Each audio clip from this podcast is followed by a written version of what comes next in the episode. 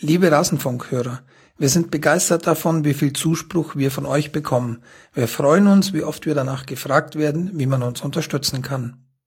Aktuell stehen wir als Gesellschaft vor einer riesigen Herausforderung. Unzählige Menschen sehen in eine ungewisse Zukunft, vertrieben aus dem eigenen Land. Ihnen eine Perspektive zu bieten, ist unsere Aufgabe. Deshalb bitten wir euch, helft Flüchtlingen, egal ob vor Ort oder als Spende, und lasst ihnen das zuteilkommen, was ihr uns geben wolltet. Auf unserer Homepage unter rasenfunk.de findet ihr zwei mögliche Spendenziele. Wir freuen uns über jeden Beitrag. Vielen Dank.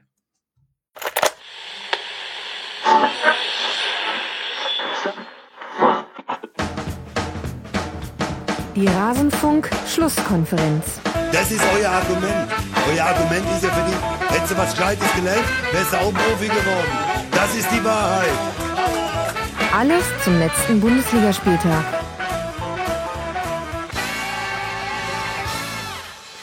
Einen schönen guten Abend. Hättet ihr was ordentliches gelernt, dann wärt ihr auch Profi geworden. So seid ihr nur Hörer dieses Podcasts aber dazu möchte ich persönlich euch ganz herzlich gratulieren. Schön, dass ihr mit dabei seid. Mein Name ist Max Jakob Ost, bei Twitter der Edgenetzer. Ich bin Moderator dieser kleinen Sendung, die sich um den Bundesligaspieltag dreht. Und das ist der 14. Und auch heute habe ich wieder, oh Überraschung, Gäste mit denen wir über den Spieltag reden wollen und aber auch ganz besonders über die Vereine, die ihm besonders am Herzen liegen. Und da haben wir zum einen schon zum zweiten Mal im Rasenfunk mit dabei Marc Schwitzky, Chefredakteur von herterbase.de und bei Twitter als jungerherr1892 und das lässt schon eine, einen leichten Rückschluss auf deinen Lieblingsverein zu. Hallo Marc. Guten Tag, danke für die Einladung. Ja, sehr schön, dass du wieder mit dabei bist.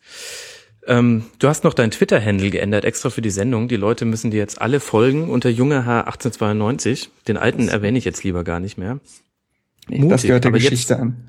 Ja, lieber, lieber vor der Sendung noch. Äh, hast du, hast du gerade noch gut hingekriegt. Und ich denke mal, alle Hörer da draußen werden die Anspielung auf deinen Verein verstanden haben. Und außerdem mit dabei, mit seiner Premiere im Rasenfunk, da freue ich mich sehr drüber, Christian Schwalm, der als echt Exillilie twittert mit vielen L-Lauten. Er hat keinen Blog, er hat noch keinen Podcast, aber es gehen da wildeste Gerüchte um. Und umso mehr freue ich mich, Christian, dass du hier deine Premiere feierst. Schön, dass du mit dabei bist. Hallo Max, vielen Dank für die Einladung. Schauen wir mal. Schauen wir mal bezüglich heute oder bezüglich deines eigenen Podcasts? Ähm, ich würde sagen, für beide Sachen. Schauen wir mal. Äh, heute Abend bin ich äh, natürlich voller Vorfreude und guter Dinge mit dem Podcast. Das liegt ja nicht ganz allein an mir, sondern an hoffentlich äh, vielen willigen Mitstreitern, ähm, die es äh, mit den Lilien gut meinen. Da sollte es ja doch so einige geben. Und du musst uns noch kurz erklären, warum Exillilie? Weil ich äh, den Verein meiner Geburtsstadt ähm, seit 1900 oder seit der Saison 94, 95 verfolge nur die wenigste Zeit davon aus Darmstadt heraus. Das hat äh, Studien, Arbeits- und lebenstechnische Gründe und äh, meine jetzige Station ist eigentlich die bis dato am weitesten von Darmstadt entfernte Station, nämlich zwischen München und Salzburg in Nähe des Chiemsees aus Rosenheim. Das äh, könnte man durchaus als Exil bezeichnen, aber wenigstens ein sehr schönes Exil, wenn du mich fragst. Äh, Exil, ja. Manche sagen fußballerische Diaspora, ähm, aber äh, wunderschön auf jeden Fall. Ja, gut. Aber bevor wir hier zum Landschaftspodcast werden, würde ich sagen, lasst uns auf den Spieltag gucken. Und ich würde gerne beginnen mit den drei Sonntagsspielen, die wir hatten. Unter anderem Bayer Leverkusen gegen Schalke 04. Und irgendwie hatte ich so ein bisschen den Eindruck, ich weiß nicht, wie du siehst, Marc, da sind zwei Teams aufeinander getroffen, die ein bisschen ihrem Anspruch tabellarisch gerade hinterherhecheln. Ähm, da kann ich nur zustimmen. Und ich habe auch leider das Gefühl, dass sowohl sie als auch alle Umstehenden nicht so ganz genau wissen, woran es liegt. Das ist irgendwie so zusammen mit Wolfsburg, die zwar auch sehr gut dastehen, sind das so die drei Top-Clubs in der Bundesliga, wo sich alle so fragen, wo eigentlich ganz genau der Wurm steckt, glaube ich. Ähm, mhm ja, äh, 1-1 war okay. Und das war auch echt keine berauschende Partie. Also da stand, standen zwei große Teams vom Namen her gegenüber, aber ja, es sah dann doch, äh, es, man hätte eher ein Spektakel erwartet, wie äh, Hannover und Ingolstadt das abgeliefert haben.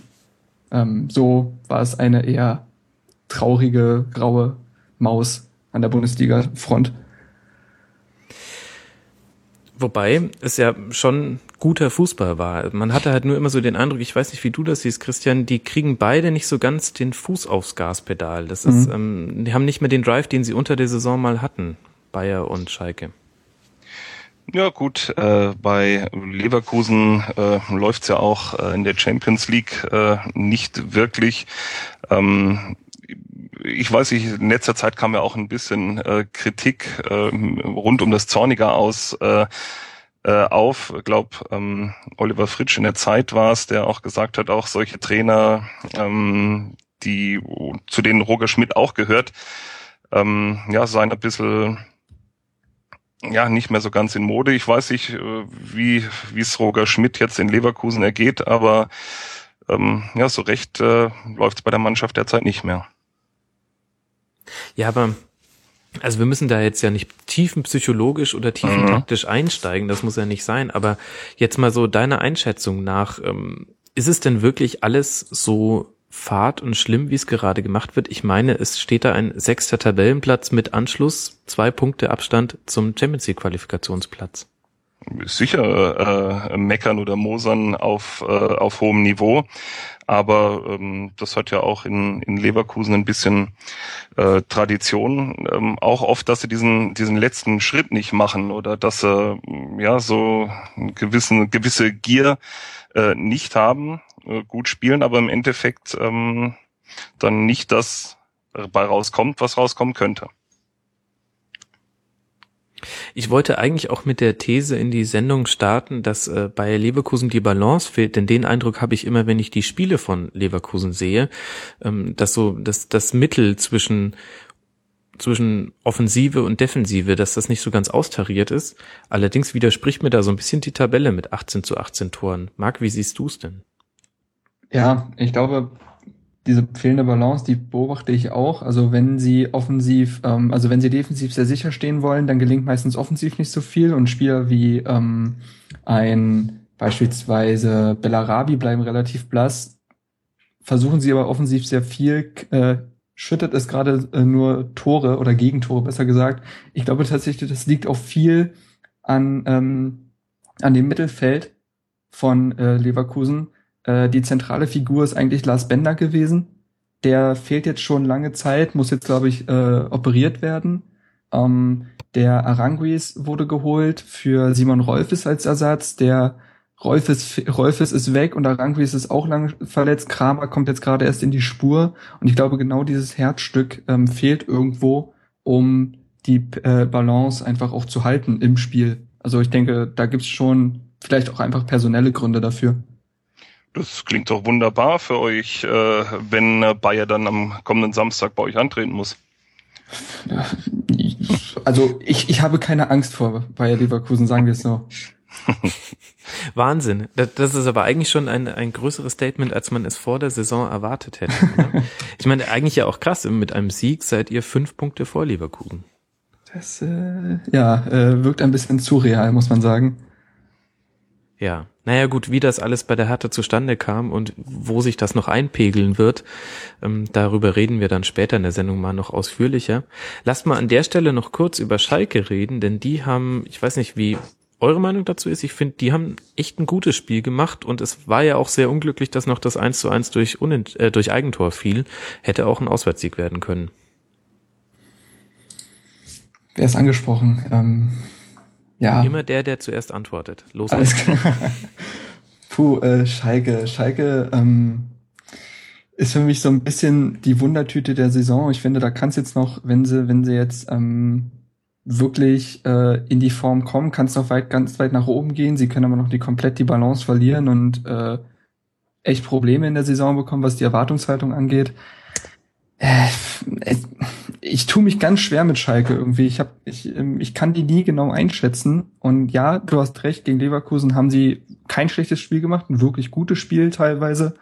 Ähm, beispielsweise auch der wieder erstärkte ähm, Choupo-Moting, der jetzt in der Europa League getroffen hat und jetzt auch gegen Leverkusen. Ähm, Drittes Tor im Kalenderjahr 2015. und, das, und das dritte hat er im August gemacht. Das ist schon krass. Äh, eigentlich jemand, von dem man sehr viel hält. Ähm, ja, Schalke, sehr, sehr junge Mannschaft. Keiner wusste so ganz genau mit neuem Trainer, wo es in dieser Saison hingeht. Und ich denke mal, das ist wirklich eine Saison, wo sie sich komplett finden müssen und wo jetzt auch nicht die großen Erwartungen herrschen. Klar, ähm, alles über Platz sieben äh, würde dann doch eher zu einer zufriedenstellenden Saison gelten. Aber ähm, ja, gegen Leverkusen wirklich gutes Spiel gemacht. Aber da ist halt wieder die Frage. Nächsten Spieltag spielen sie dann äh, gegen Hannover. Das ist eine Wundertüte. Also die Konstanz fehlt so ein bisschen.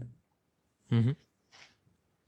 Könnte Und mir aber dennoch vorstellen, Entschuldigung Max, äh, könnte mir dennoch vorstellen, dass es äh, auf jeden Fall für die internationalen Plätze reicht für Schalke. Dafür sind sie meines Erachtens ähm, individuell zu stark und äh, dass das noch irgendwie hinten oder dass das ein belangloser Mittelfeldplatz würde.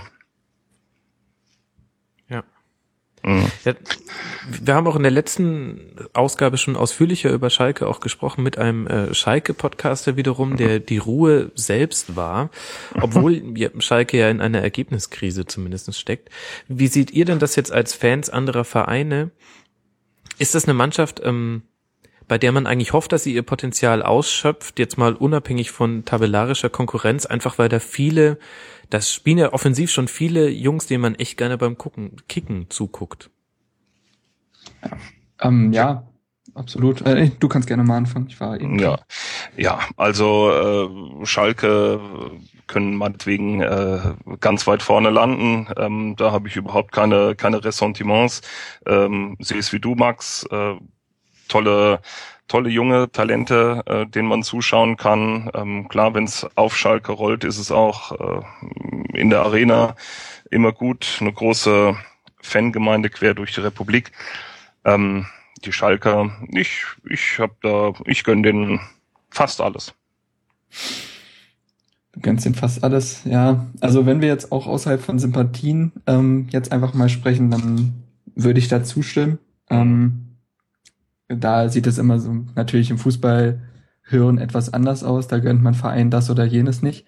Aber ja klar, also Schalke ähm, in Persona, äh, Leroy Sané ist einfach steht momentan wirklich für ähm, Talente, die überdurchschnittlich gut sind. Also man muss auch sagen, es ist gut, dass André Breitenreiter auch natürlich wegen der Verletzungsnot, aber dennoch auf die jungen Talente jetzt vertraut. Sei, das jetzt, sei das jetzt ein Max Meyer, der durch Draxler, Draxlers Abgang viel mehr in den Fokus gerückt ist. Leon Goretzka macht seinen Job wirklich richtig gut. Und ähm, ja, Johannes Geis war bis jetzt ja auch eine wichtige Stütze, ist aber immer noch Mhm. gesperrt. Ähm, umso, umso beein ist, ist er noch gesperrt? Ich glaube schon, oder? Ich meine schon. Das weiß ich nicht. Meier Ähm, wollte ich noch ergänzen. Ach so, ja. Ähm, also ich glaube, ähm, ja, das ist also beein noch beeindruckender quasi, wenn man sieht, dass, äh, dass äh, das Geist so eine zentrale Stütze ist und man jetzt trotzdem, also klar, man hat jetzt die letzten Spiele nicht gewonnen, aber so ein Spiel in Leverkusen muss man auch erstmal so abliefern. Ähm, ja, also sie haben besonders in der Offensive das echt das Potenzial, schön berauschenden Fußball zu spielen. Ich finde, da fehlen immer so die letzten Prozent. So ein richtig schönes Offensivsystem, äh, muss ich sagen, fehlt mir bei Breitenreiter immer noch so ein bisschen. Also so der Schlüssel zu einem wirklich äh, berauschenden Spiel ist noch nicht so gegeben, finde ich. Aber wenn sie das hinbekommen sollten, dann äh, soll mit tollem Fußball sollen auch viele Punkte natürlich einhergehen. Hm. Ist auf jeden Fall noch viel drin in der Mannschaft, während man bei, bei Leverkusen so ein bisschen den Eindruck hat, da wurde viel rausgenommen aus der Mannschaft mit Son, mit äh, Castro. Und ähm, die haben es noch nicht ganz wieder hinbekommen, da den, den, den Umkehrschluss draus zu machen und ähm, wieder die Mannschaft neu zu strukturieren, hatten aber auch Verletzungspech. Aber bevor wir wieder über Leverkusen sprechen, Lass uns doch mal zum nächsten Sonntagsspiel kommen. Und da haben wir eine gute Nachricht für den VfL Wolfsburg, der sich in der Auswärtstabelle von Platz 17 auf Platz 15 verbessern konnte durch ein 0 zu 0 beim FC Augsburg. Da werden die Korken geknallt haben, Christian.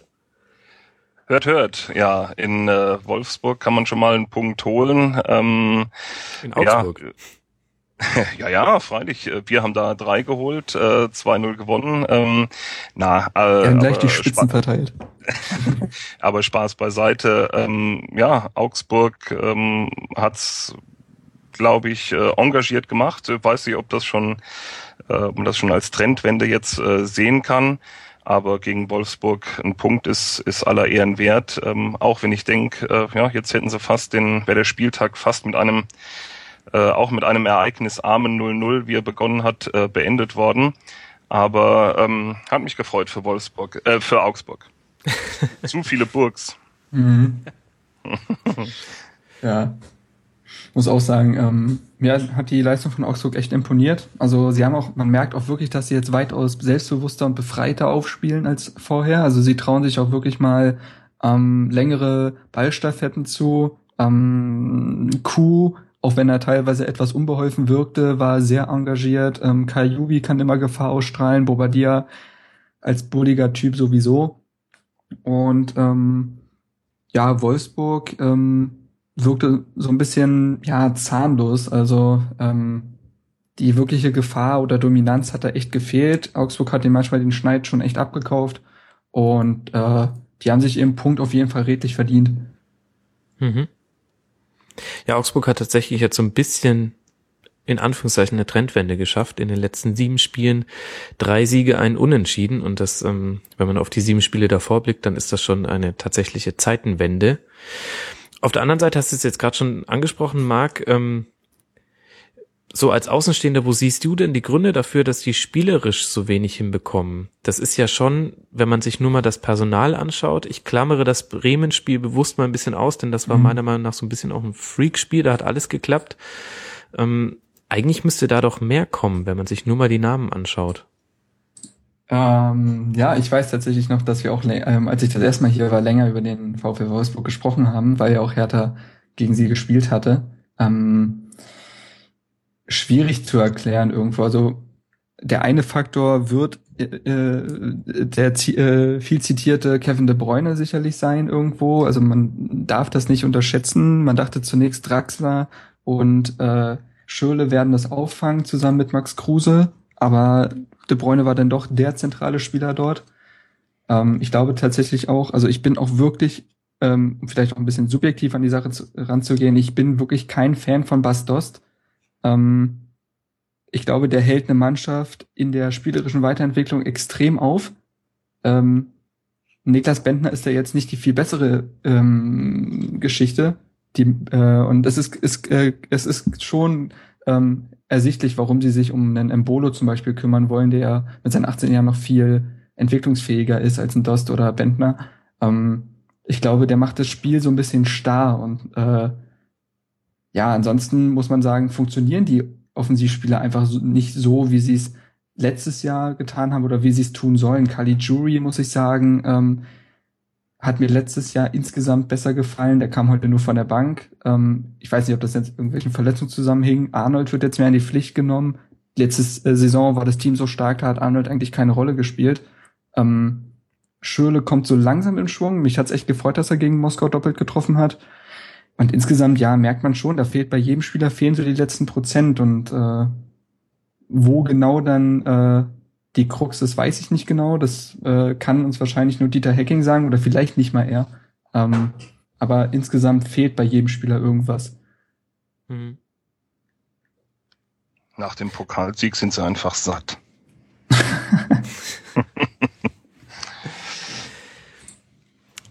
Halte ich für Gewagt. steile These. ja. Nächste, nächsten Spieltag gegen Dortmund, da wird's äh, interessant. Ja, in der Tat. Vor allem das eigentlich krasse ist, wenn man sich mal vor Augen führt, dass Wolfsburg als ähm, Drittplatzierter der deutschen Fußball-Bundesliga Mhm. sieben Punkte Rückstand auf Dortmund hat und schon 15 auf die Bayern. Das ist Wahnsinn. Ja. Da müsste man meinen, äh, circa, also fast zwei Punkte pro Spiel geholt. Das ist doch eine riesige Quote. Und dann sieht's doch nicht so rosig aus. Da sind wir nur zwei Punkte hinter. Mhm. Ja, Dortmund macht äh, Wolfsburg weg und ihr gewinnt euer Spiel, dann ähm, zieht er dran vorbei. Aber gut, das ist äh, nur die berühmte ähm, Arithmetik, die keine Arithmetik ist. Ähm, ich müsste mir mal definitiv einen Wolfsburg-Experten holen, der mir das mal genau erklärt. Ich habe immer so ein bisschen noch den Eindruck, dass bei diesen ähm, durch Dreifachbelastung gesegneten Teams ähm, einfach so ein bisschen die Zeit fehlt, ähm, spät dazugekommene Neuzugänge ordentlich zu integrieren und das Spielsystem sauber aufzusetzen. Ich habe so ein bisschen den Eindruck, vielleicht hakt's auch an dieser Stelle so ein bisschen, dass mit Dante und mit Draxler zwei Spieler sehr spät erst dazu kamen. Und ich will jetzt nicht sagen, dass sie isoliert sind im Spiel, aber es, manchmal ist noch so eine Unwucht drin im Wolfsburger Spiel. Und vielleicht braucht man da tatsächlich mal so eine konzentrierte Vorbereitung, wie man sie nur in der Winterpause dann kriegt in Deutschland, ähm, dass man das dann wieder so rundlaufen lässt. Zumal Naldo und Dante für mich echt keine Trauminverteidigung sind. Ähm, also ich wünsche mir sehr, dass Robin Knoche wieder zum Einsatz kommt, für den, den ich für sehr talentiert halte. Naldo und Dante sind dann gut, wenn man gefühlt 70 Prozent Ballbesitz hat und die die langen Bälle schlagen dürfen und mit einem Gegenstürmer spielen, weil sie den dann komplett ausschalten. Aber wenn mal mehrere Spieler auf sie zurennen mit Tempo, das hat man damals schon gegen Hertha gesehen, haben sie ganz, ganz arge Probleme. Ähm, ich glaube, zukunftsorientiert ist das mit 33 und 32 Jahren auch nicht unbedingt. Mhm. Aber irgendwie ein schöner Blick in die Vergangenheit der Bundesliga so ein bisschen. ähm, was jetzt aber vielleicht äh, fieser ist, als ich eigentlich den beiden gegenüber sein sollte. Dante ja mit Gelbrot äh, runtergegangen. Da muss man allerdings auch sagen, goldene Himbeere an Bobadilla. Also es war schon ein hohes Bein, aber getroffen hatte ihn nicht im Gesicht, während Bobadilla so getan hat, als wäre ihm die Nase zertrümmert worden.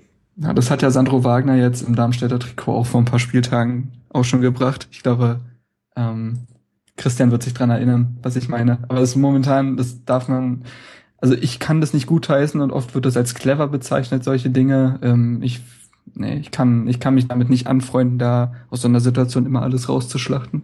Hm. Ja, ich weiß nicht, wo er das Schauspieltalent gelernt hat, der gute Sandro. Nicht bei euch. Oder? Bei uns hat er ja nicht gespielt, also wobei, der kann natürlich Schauspielstunden genommen haben. Also, ja, In der Zeit, wo er nicht gespielt hat, genau. Berliner Theater und Go, aber ja. ja. Ach ja.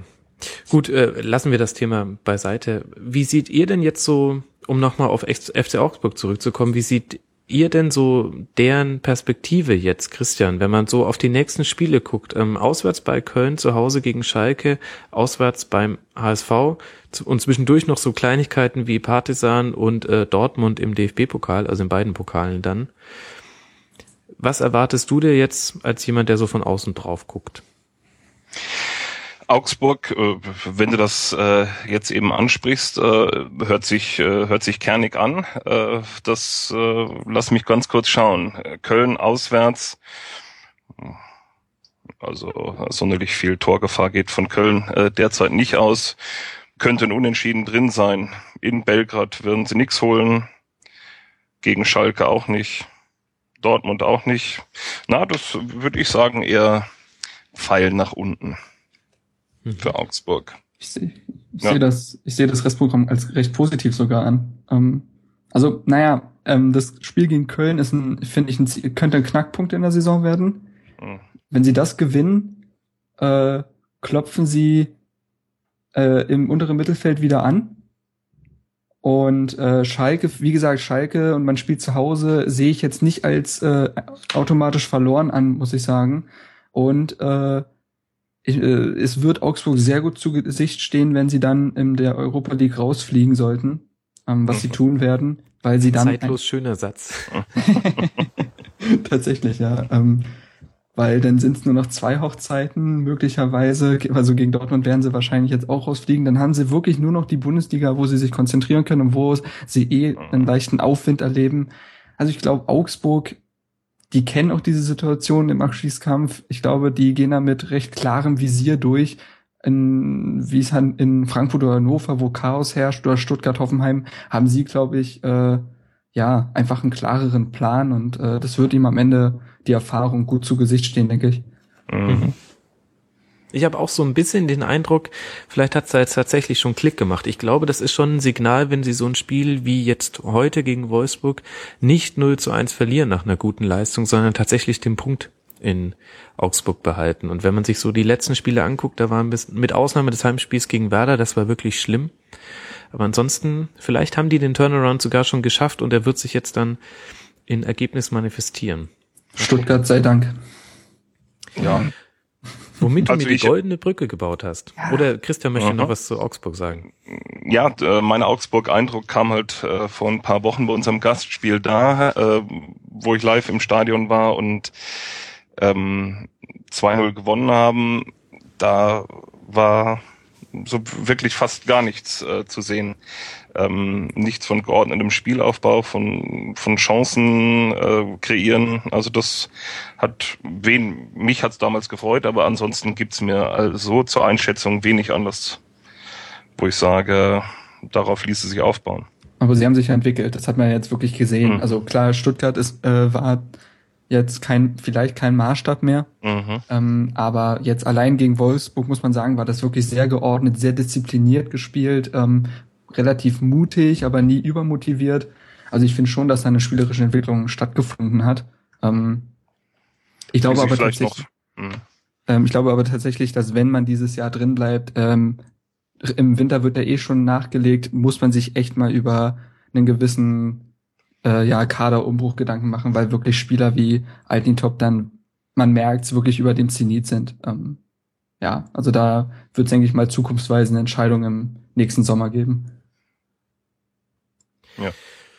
Aber Bevor wir jetzt schon in den Sommer gucken, würde ich sagen, ähm, konzentrieren wir uns erstmal nochmal auf den Spieltag.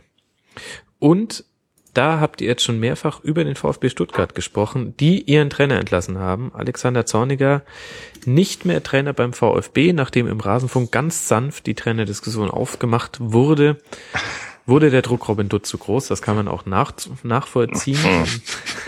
Wenn sich ein Leitmedium in der Nische mit seinen drei Hörern dagegen stellt. Nein, also egal, lassen wir das jetzt mal.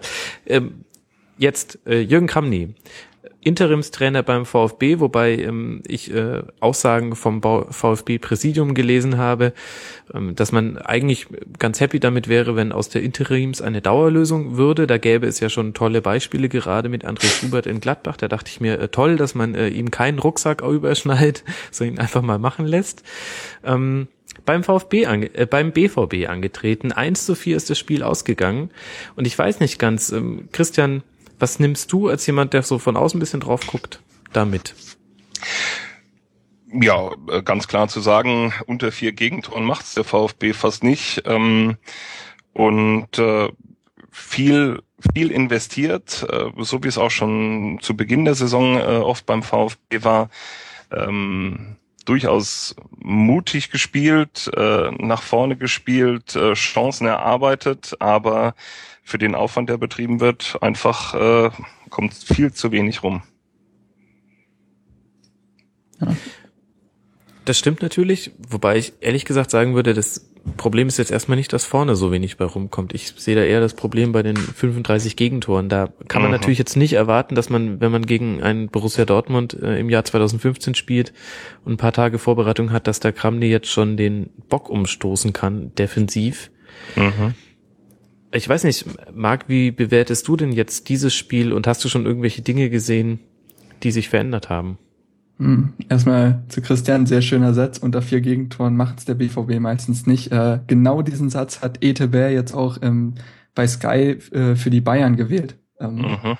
Musste ich gerade sehr dran denken. Aber ist halt kein schlechter Vergleich für den BVB. Schmeichelt ja.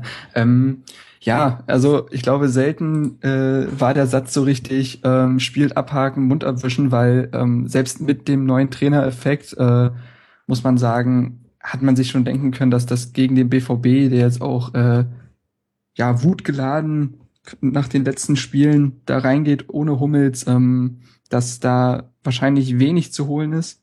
Ähm, was hat man richtig gemacht? Also ich glaube schon, dass man einfach konservativer gespielt hat. Ähm, das hat ja Daniel Schwab auch, auch nach dem Spiel gesagt, dass man versucht hat, kompakter zu stehen, nicht so hoch zu stehen wie unter Zorniger, die ja mit dem der oft das System gewählt hat, äh, lachend in die Kreissäge zu rennen. Ja, also ich glaube tatsächlich, dass das schon ein bisschen mehr mit Kopf war. Man hat trotzdem Offensivchancen gehabt, beispielsweise durch die Davi, der auch das Tor gemacht hat. Es sah insgesamt nicht schlimm aus. Also es war schon eine Leistung, die man vertreten kann. Natürlich, die Schlinge zieht, zieht sich jetzt weiter in Stuttgart zu, man wird ungeduldiger, aber ich habe ehrlich gesagt nicht ansatzweise äh, jetzt den Gedanken gehabt, uh, wenn es jetzt gegen Dortmund nicht wird, dann wird's knapp, sondern äh, das ist jetzt quasi wie so ein, wie gegen Bayern gewesen, das ist so ein äh, Plus-Spiel gewesen. Und das nächste Spiel, gegen wen spielt Stuttgart da? Gegen Werder. Gegen Werder, das, genau das ist dann quasi das erste Spiel für Kramny, wo er sich beweisen muss, wo die Mannschaft sich beweisen muss und äh, es sah jetzt nicht schlecht aus und ich denke mal, es ist auch gut, dass Kramny jetzt einen ersten wirklichen Eindruck bekommen hat von der Mannschaft. Und gegen Bremen muss es dann funktionieren, nicht gegen den BVB. Mhm. Ja, tatsächlich entscheidendes Spiel, Christian, wenn man sich das anschaut. Werder mit 13 Punkten, Stuttgart mit 10 Punkten. Da muss man kein, ähm, kein Riesenmathematiker sein, da muss man kein Ottmar Hitzfeld sein, um äh, rauszufinden, mit einem Sieg kann Werder richtig unten reinrutschen. Mhm. Quasi ein Sechs-Punkte-Spiel, wenn man mhm, Plattitüden bemühen möchte. Gibt es denn irgendetwas zum VfB Stuttgart, das du als Exillilie bemerkenswert findest und hier in dieser Sendung loswerden möchtest? Darf ich äh, meine Sympathien äh, zum VfB bekunden? Äh, sehr gerne. Ähm, freundschaftsbedingt ähm, und zu den Zeiten, äh, zu, an in denen nicht dran zu denken war, dass Darmstadt irgendwann mal höherklassig spielen wird war ich auch oft mit dem VfB unterwegs. Äh, damals hat der VfB noch europäisch teilweise Champions League gespielt. Von daher äh, verbindet mich mit dem äh, VfB auch äh, eine Sympathie. Ähm, und nichtsdestotrotz äh, geht's ja seit den europäischen Tagen mit dem VfB sukzessive äh, bergab. Ähm, und äh, das ist einfach ich weiß nicht, ich kann mir nicht vorstellen, dass das, äh, das Kram ja eine ähnliche ähm, ja, Entwicklung nehmen wird wie Schubert bei Gladbach. Äh, Kramny schon äh, lange im Verein, auch äh, die zweite Mannschaft des äh, VfB äh, trainierend, aber ich schätze ihn nicht ein als, äh, als Trainer, der die Bundesligamannschaft des VfB wieder auf die auf, äh, auf Spur bringen kann. Also das da würde ich einiges drauf wetten. Gut, ich meine, ähm, das hätte man von André Schubert ja, glaube ich zumindest, viele auch nicht gedacht. Ähm, aber bevor wir diesen mhm. Vergleich, den, den ich ehrlich gesagt ja auch, hab's ja schon angedeutet, ein bisschen ungerecht empfinde, ähm, ja. jetzt gleich bemühen. Aber wofür findest du denn steht diese Trainerentscheidung? Denn das finde ich schon interessant, dass man den Trainer hochzieht aus dem eigenen Verein und eigentlich auch die Botschaft mitschickt. Also am liebsten wäre es uns, wenn es jetzt mit ihm klappt. Auf welche Spielidee legt man sich denn da fest? Das ist meines Erachtens eher äh, mehr mehr hoffen, dass es so funktioniert, als ähm, als wirklich, äh, dass das, dass das wirklich klappen könnte, meines Erachtens. Also ähm, das wird einfach äh, in der Mangelung eines äh, eines anderen Trainers passiert sein. Weil Hüper Hoffenheim ist. Sagen Unter anderem so oder die Distanz Favre, ist ja nicht groß. Weil, weil Favre nicht kommen will äh, oder was weiß ich. Aber ähm, dass in solchen Fällen, wenn Trainer entlassen werden, auch wenn sie es bei Zorniger abgezeichnet hat, äh, dann die Zweit, äh, die Trainer der Zweitvertretungen kommen, ist dann nichts Neues. Von daher ähm, logisch. Und dann, dass man dann schaut, mal, wie schlägt er sich äh, und dann aber gegebenenfalls äh, nachzulegen. Also ich glaube, ich glaube, dass das äh, auch vom Verein nur als Übergang gedacht wird. Mhm. Ja, man hm. darf gespannt sein, welchen, welche Art Trainer Robin Dutt als nächstes vorschwebt. Denn ich glaube, wenn es jetzt nochmal schief geht, dann wird er auch nach seinem Namen öfter gefragt werden. Mhm. Auch das hat ja in Stuttgart Tradition. Schnelle, schnelle Wechsel auf allen Positionen. ja. ja. Wird nicht Markus Gisdol als heißer Kandidat gehandelt in Stuttgart? Hat ja auch Vergangenheit dort. Ähm, kann ich mir tatsächlich irgendwo sogar vorstellen.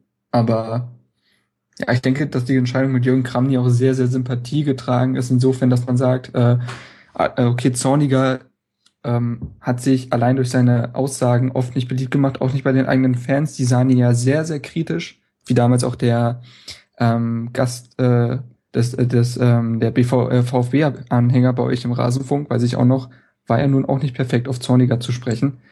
Mhm. Ähm, ich glaube, man hat einfach das Gefühl, dass wenn man jetzt mit Jürgen Krauny jemanden bekommt, der das sportlich erstmal irgendwie ähm, auf einigermaßen gute Füße stellen kann, dass man sofort auch einen Sympathiebonus hat und dementsprechend auch den Rückhalt der Fans irgendwo spürt. Ähm, ja, mhm. also das Ding ist, Stuttgart hat jetzt auch an sich durchaus entscheidende Partien am 17. Spieltag wartet, aber Wolfsburg, ich denke mal, es wird so sein, dass man Jürgen Kramny jetzt lässt und guckt, dass man irgendwie ein paar Punkte noch zusammenkratzt in der Hinrunde, weil eh nicht mehr viel zu holen ist. Und dann überlässt man ihm vielleicht oder gibt dem neuen Trainer dann die Möglichkeit in der Winterpause ein bisschen was zu machen. Ähm, ja, dann kommt ja auch Daniel Ginczek wieder, glaube ich, der auch sehr wichtig ist. Die Davi könnte wiederum abwandern zu Leverkusen. Also da stehen, sind noch viele Fragezeichen. Mhm. Ne, ich finde halt interessant daran, ich will jetzt gar nicht äh, daran rummeckern, dass mit Jürgen Kramny erstmal jemand mhm. interimsmäßig hochgezogen wurde, denn ähm, wenn man innerhalb von ein paar Tagen einen Trainer braucht, dann ist das schon die naheliegendste Lösung. Mhm. Ich frage mich eben einfach nur, Robin Dutt hat vor der Saison ja in dieser inzwischen berühmten Pressekonferenz sein Konzept vorgestellt und äh, sehr deutlich gesagt, er hat im Prinzip damals wie Cleansey beim DFB gesagt hat, jetzt wird jeder Stein umgedreht und an diesen Worten werde ich mich messen lassen. So ähnlich war die Botschaft von Dutt auch und ich frage mich, was das für ein Zeichen ist, wenn so offen kommuniziert wird von Vorgesetzten wie Wahler, dass eigentlich jetzt die liebste Lösung wäre, dass der Trainer, der eh schon da war, schon seit Jahren im Verein ist, dass der auch die Dauerlösung wird. Ich frage mich, für welche Art Fußball hat denn eigentlich Dutt den Kader ausgerichtet? Und für mich ist das so ein bisschen so, klar, das ist die naheliegendste Lösung. Das ist so, wie man es damals mit Thomas Schneider auch schon gemacht hat und wie es auch ganz oft schon in der Bundesliga gemacht wurde. Mhm. Aber so ein bisschen gefehlt mir, ich weiß nicht, ob das vielleicht auch zu akademisch gedacht ist, aber mir fehlt so ein bisschen der Überbau bei Stuttgart. Und ich frage mich wirklich, ob das auf Dauer denn die Lösung sein wird, wenn jemand, der jetzt schon seit ganz, ganz vielen Jahren das mitmacht, was dieser Verein macht, und dann kommt jemand und sagt, so, jetzt werden wir alles ändern. Und wir missten jetzt aus und ich lasse mich an diesen Worten messen und das muss jetzt einfach alles anders werden. Und dann sendet man auf der anderen Seite wieder das Signal, naja, wir holen jetzt halt den Typen, der, der saß da, der kam immer eh morgens hergefahren, da dachten wir uns, ey, wer bist denn du eigentlich? Ach cool, hast du nicht Bock? Naja, vielleicht bin ich dazu überkritisch, egal. Auf jeden Fall sehr, sehr wichtige Spiele noch. Ähm, Werder, Mainz, Braunschweig dann im Pokal. Ich denke, das ist äh, auch gerade wirtschaftlich mhm. ein sehr wichtiges Spiel. Achtelfinale DFB-Pokal und dann Wolfsburg. Wahrscheinlich ein Streichergebnis. Man darf gespannt sein. Und auf der anderen Seite Borussia Dortmund. Marc hat es vorhin schon kurz angesprochen. Äh, Mats Hummels nicht in der Startaufstellung. Und der vielleicht noch interessantere Fakt dazu ist, äh, auf den hat uns auch Hörer Le Hauke ähm, aufmerksam gemacht unter mitmachen.rasen.de, dass trotzdem Subotic nicht mal im Kader stand. Er fragt jetzt uns, was hat Tuchel gegen ihn? da finde ich schwierig zu antworten, aber ich weiß nicht, wie ihr die, ähm, wie ihr die Situation bei Dortmund beurteilt. Chris, hast du dazu eine Meinung? Warum äh, Subotic äh, nicht zum Zuge kommt. Schwer. Frage dich als also Dortmund-Insider. Also, ja, vielen Dank. Ist ja jetzt äh, quasi Abfall vom BVB, kann ja Darmstadt jetzt eigentlich übernehmen, den Spieler, oder? Von der Resterampe? Ähm, ja, wobei es hinten jetzt bei uns äh, nicht so turbomäßig hakt, äh, da äh, täte uns ein Aubameyang äh, äh, wäre besser, aber nein, aber zurück zu Dortmund. Ähm, äh, die Frage von Le Hauke kann ich natürlich auch nicht beantworten, aber äh, ansonsten macht Dortmund äh, Spaß, äh, Spaß zuzuschauen. Ähm, äh, der Fußball ist wieder schnell, ist erfolgreich und ähm, ja, das gibt äh, Tuchel natürlich recht. Äh, warum sollte das Team ändern, ähm, wenn es auch ohne Subotic funktioniert? Ich, ich, erinnere mich noch an die wohl beste Grätsche, die es jemals äh, im europäischen Fußball gab damals Champions League Finale Dortmund Bayern und ein äh, Ball rollte auf die äh, auf das leere Tor zu von äh, Dortmund und äh, Subotic kratzte den noch mit einer Heldentat von der Linie. Jürgen Klopp bejubelte es wie ein Tor. Ähm, ja.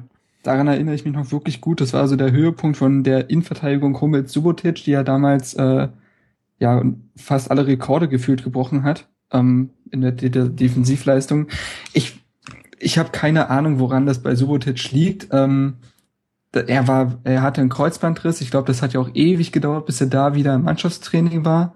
Ähm, wenn ich ihn irgendwie, also das merkt man ja irgendwie bei Social Media Sachen sehe, dann sind es eher seine Charity-Geschichten, als dass er irgendwie mal ein Trainingsfoto hochlädt. Ich weiß, es kann alles scheinheilig sein, was ich jetzt sage, und vielleicht auch äh, ist das äh, hat das nicht so viel Fundament, aber ich, ich weiß auch nicht, wie sehr, ob er sich mit 100 Prozent, 110 Prozent da reinkniet bei Dortmund. Ich weiß es nicht. Ähm, wir wissen nicht, inwieweit das von beiden Seiten ausgeht. Äh, ja, vielleicht hat Subotic das gewisse etwas verloren, wobei der jetzt auch gerade mal 26, 27 ist, würde ich mal sagen. Mhm. Äh, ja, ganz, ganz schwierig. Also ich kenne den Grund auch nicht, wünsche mir eigentlich, dass er wiederkommt, glaube aber tatsächlich, dass das äh, mit dem in Dortmund, da Tuchel sicherlich bleiben wird nach der Saison, dann, äh, dann doch vielleicht zu Ende geht. Ja gut, es gehen ja auch schon wildeste Liverpool-Gerüchte, um jetzt dann mal mhm. gleich äh, Christian, der äh, schon auf äh, Verstärkung bei Darmstadt gehofft hat, äh, den Wind aus den Segeln zu nehmen. Ich gucke ja, vielleicht sehr, ich guck ja sehr viele Liverpool-Spiele. Tatsächlich mhm. mag man gar nicht glauben, aber in der Innenverteidigung hakt es momentan nicht. Also das läuft sogar. Mhm. Gut, zu Liverpool können wir eigentlich am Schluss noch ganz kurz was sagen. Jetzt bevor wir noch ein drittes Mal sagen, dass wir nicht wissen, warum Subotic nicht im Kader steht, aber schon interessant festzuhalten, dass Bender Sokrates, die startenden Innenverteidiger, heute zumindest waren. Allerdings jetzt auch im Spiel gegen den VfB nicht zu 150 Prozent gefordert. Ich würde aber gerne noch über eine Sache reden, weil das jetzt vorhin ein bisschen untergegangen ist. Äh, Christian hat gesagt, naja, die machen Spaß. Ich muss sagen, äh, die spielen und fucking fassbar gut nach vorne. Mhm. 40 Tore gemacht nach 14 Spieltagen. Dass sie so weit hinter den Bayern liegen, hat meiner Meinung nach viel mehr mit den Bayern zu tun als mit Borussia Dortmund. Mhm. Und mhm ein unfassbarer Aubameyang. Ich meine, 17 Tore nach 14 Spielen, das ist unglaublich. Also ganz, ganz geile Mannschaft, muss man wirklich sagen. Ja, ja freilich, äh, war leicht untertrieben. Äh, sie machen Spaß und äh, werden wahrscheinlich, ich weiß nicht, äh, in einem Großteil der europäischen Ligen äh, auch auf dem ersten Platz zu finden. Wie sagte Rummenigge dann suffisant, ja, das wären wir ja dann auch. genau. Äh, da, da wollte ich mir schon wieder, wieder einen Finger in den Hals stecken. ähm, ja, also ich finde das, also das Offensivspiel jetzt gegen Stuttgart hat ja auch seine Krönung im, glaube ich, letzten Tor gefunden. Mhm. Äh, mit der unglaublichen Vorlage von Gonzalo Castro, ein absoluter Geniestreich. Ah nee, ich sehe gerade, es ist 2-0 gewesen. 2 zu 0. Der, äh, der und dann der, und der wirklich sehr überlegte, ja, fast eher schon Lupfer von Aubameyang, dieser Chipball.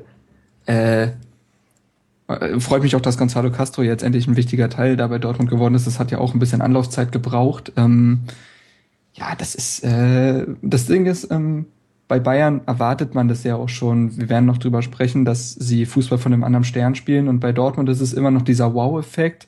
Äh, ich habe sie jetzt am Freitag äh, gegen, also den einen Freitagabend gegen HSV gesehen. Da war der Wow-Effekt äh, eher auf der anderen Seite zu finden, aber äh, ja, das, das ist einfach großartig. Marco Reus findet sich jetzt auch in dieses System an, den ich anfangs so ein bisschen kritisch gesehen habe.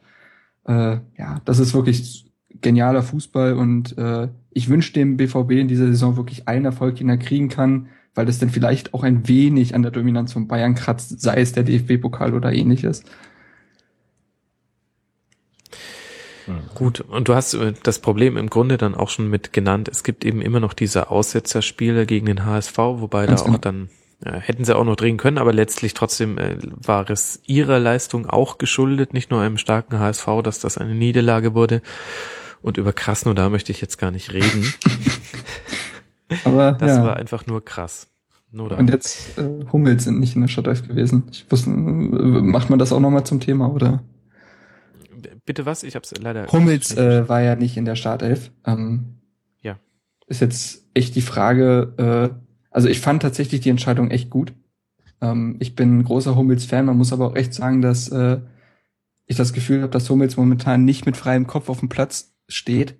Und gegen Stuttgart kannst du das dann mal machen, dass er eine Verschnaufpause bekommt. Also ich glaube, der wird im nächsten Spiel wahrscheinlich dann wieder spielen und dann wird sich die dicke Luft ein bisschen äh, ja einfach ein bisschen entfernt haben. Also ich fand die Entscheidung tatsächlich äh, klar ein bisschen überraschend, aber insgesamt doch sehr, sehr positiv. Das wird nicht die ähm, Meinung von Matsumis sein, aber kann man tatsächlich so sehen. es ist äh, definitiv auf jeden Fall, glaube ich, auch ein Signal, den Kapitän und lange Zeit unumstrittenen Kapitän dann mal draußen zu lassen. Ich glaube, das ist tatsächlich auch ein Signal an alle anderen. Gut, aber bevor wir den Dortmund-Teil noch weiter aufblähen, lasst uns doch mal zu einem eurer Herzensvereine kommen. Lieber Christian, mhm. deine Lilien spielen gegen den ersten FC Köln am Freitag 0 zu 0. Was vom Spiel muss ich wissen? Und ich habe es gesehen. Ich frage dich trotzdem, ganz ernsthaft.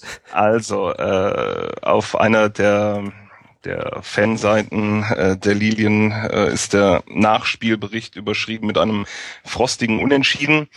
Ähm, das mag sicher für die Stadionbesucher so gewesen sein. Auch äh, als Zuschauer, da wird es dir nicht anders gegangen sein wie mir, äh, der ich mit dem Herzen dabei bin, ist war es äh, ein Spiel, an was man sich ja nicht äh, an nicht sich lange erinnert. Allerdings äh, hat mich zu Beginn verwundert ähm, die äh, Positionsveränderung, die Schuster vorgenommen hat. Ähm, äh, dass Sandro Wagner für Strohengel kommt, das war abzusehen. Das war in Ingolstadt einfach zu wenig.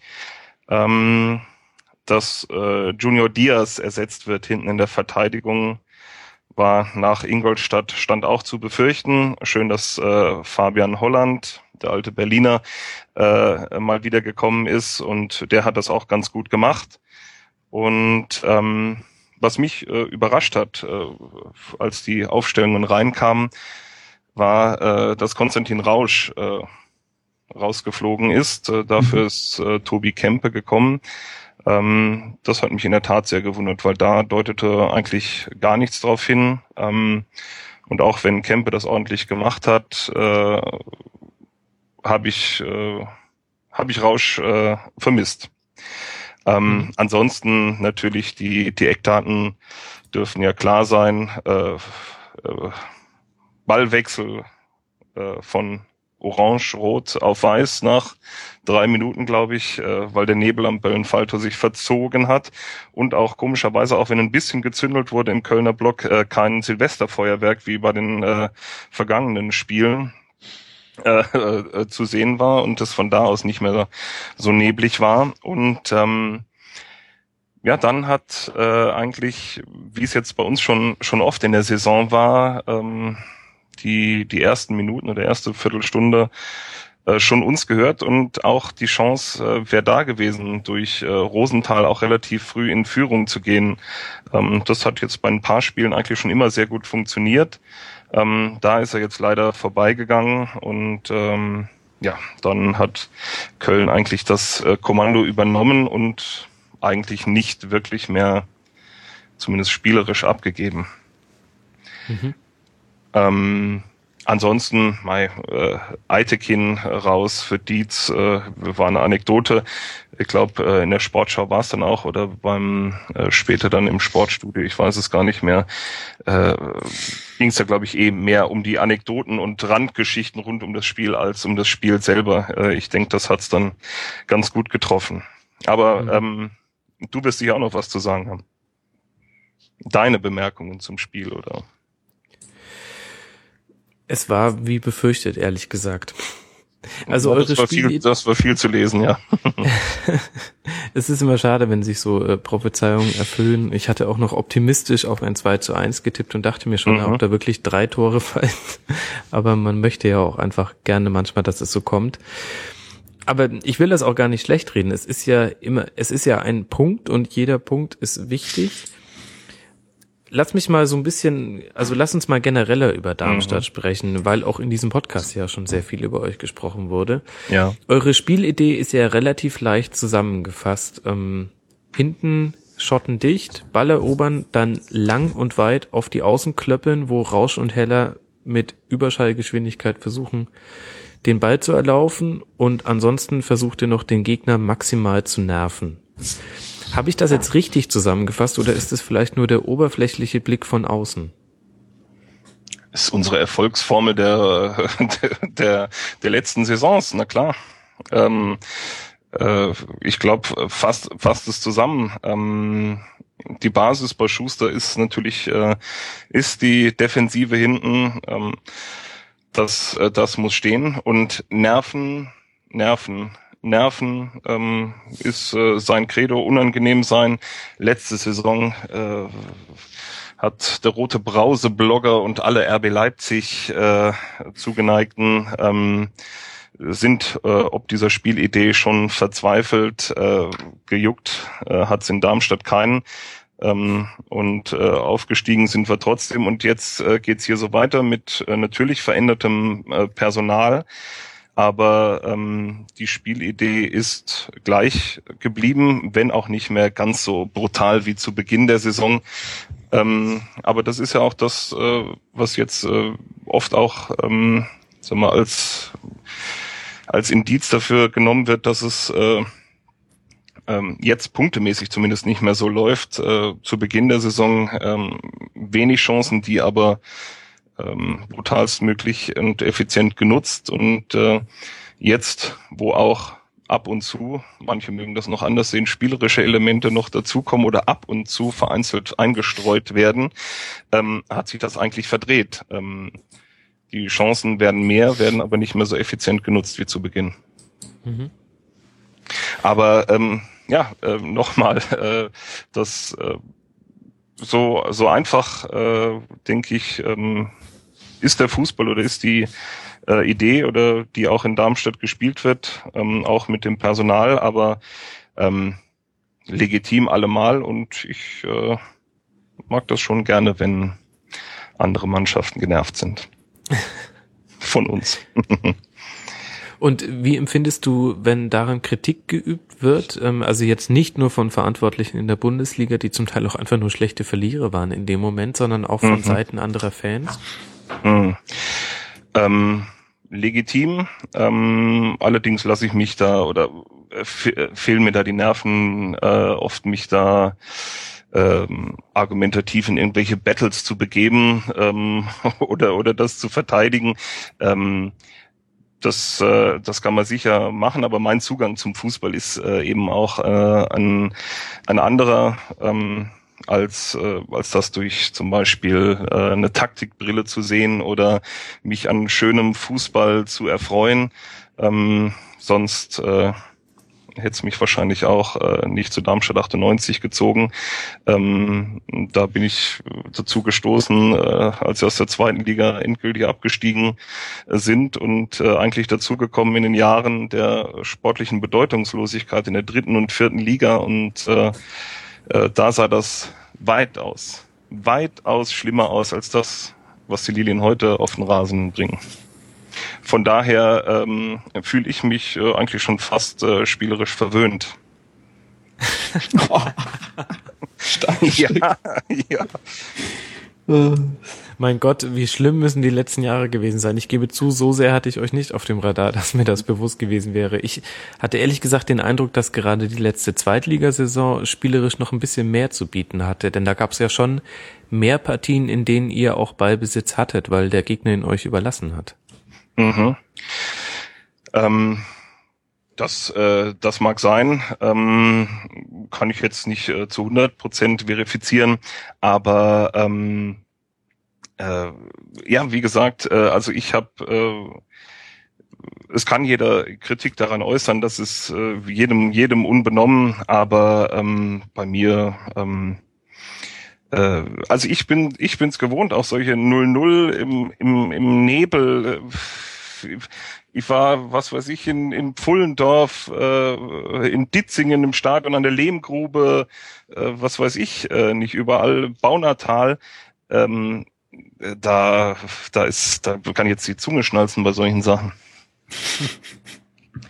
Aber wie gesagt, äh, es muss natürlich eine äh, Entwicklung, äh, Entwicklung kommen. Ähm, aber auch ob das jetzt in der ersten oder zweiten Liga ist, ist mir ehrlich gesagt auch äh, äh, völlig wurscht, weil ähm, ich äh, werde es mir trotzdem anschauen, egal in welcher Liga. Und ähm, natürlich ist es äh, irre, dass wir jetzt in der ersten Liga dabei sind. Ähm, zu Beginn habe ich gesagt, oder als die Einschätzung war, wir, jetzt werden wir denen mal ordentlich äh, ihren schönen Erstligarasen kaputt treten, die Kohle mitnehmen und dann gehen wir wieder in die zweite Liga. Ähm, aber de facto sieht's ja aus, äh, und das ist ja auch das Ziel, dass man äh, versuchen bis zum letzten Spieltag eine Chance zu haben, drin zu bleiben. Und äh, ob das klappt oder nicht, äh, lässt sich bis jetzt sch äh, schwer sagen, kommt auch jetzt sicher noch auf die letzten Spiele vor der Winterpause an. Aber nein, mhm. es kommt, wie es kommt. Okay, gut. Äh, die letzte Aussage war jetzt nicht so überraschend. Interessant finde ich aber schon den Punkt, den du ja gesagt hast, dass mhm. gar nicht so sehr damit zu rechnen war, ähm, dass es äh, jetzt vermeintlich zumindest noch sehr lange im äh, Abstiegskampf gehen könnte und sich das eventuell erst sehr spät entscheidet, mhm. ähm, in welche Liga es für euch geht.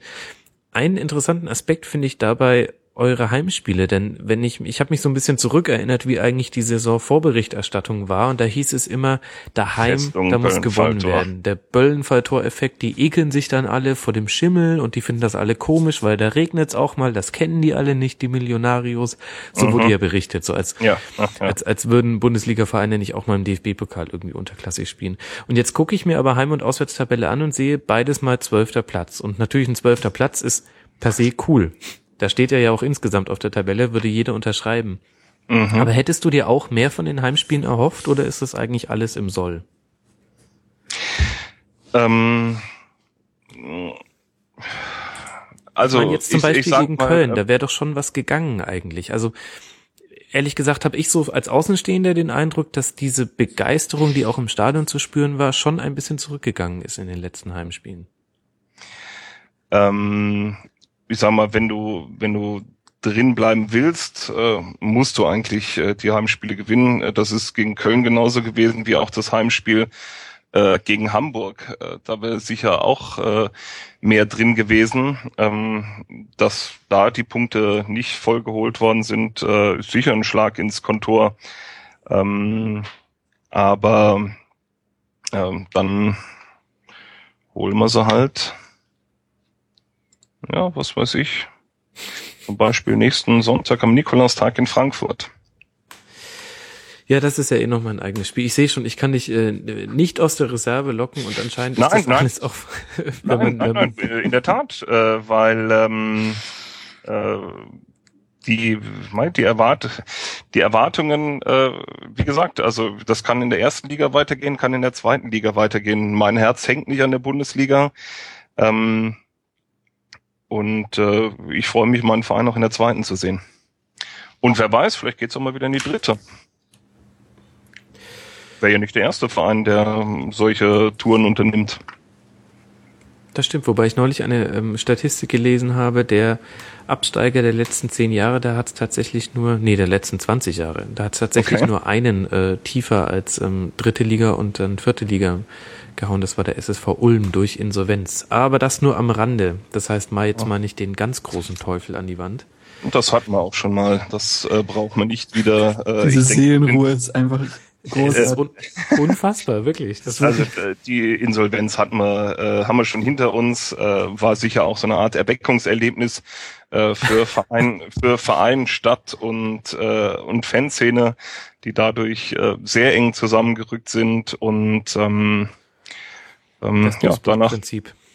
Genau, und danach, ja gut, äh, äh, ja, die sind jetzt äh, in der zweiten Liga nicht so dolle dabei, aber äh, ja, und danach äh, ging es für uns eigentlich nur aufwärts. Im Prinzip ist das alles, alles ein Traum.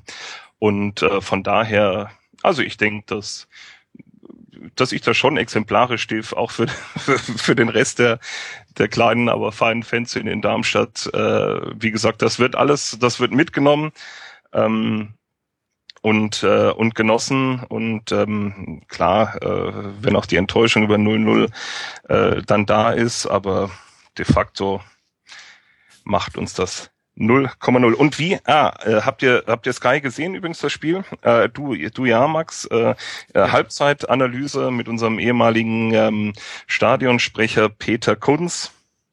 Was hat er gesagt? Ein klassischer Satz, ein klassischer Darmstadt-Satz. Hoch und weit bringt Sicherheit. Stimmt, genau. Richtig, das hatte ich mir sogar noch aufgeschrieben, aber nicht mehr ins ja. Sendungsdokument kopiert. Stimmt. Ja, ja, ja.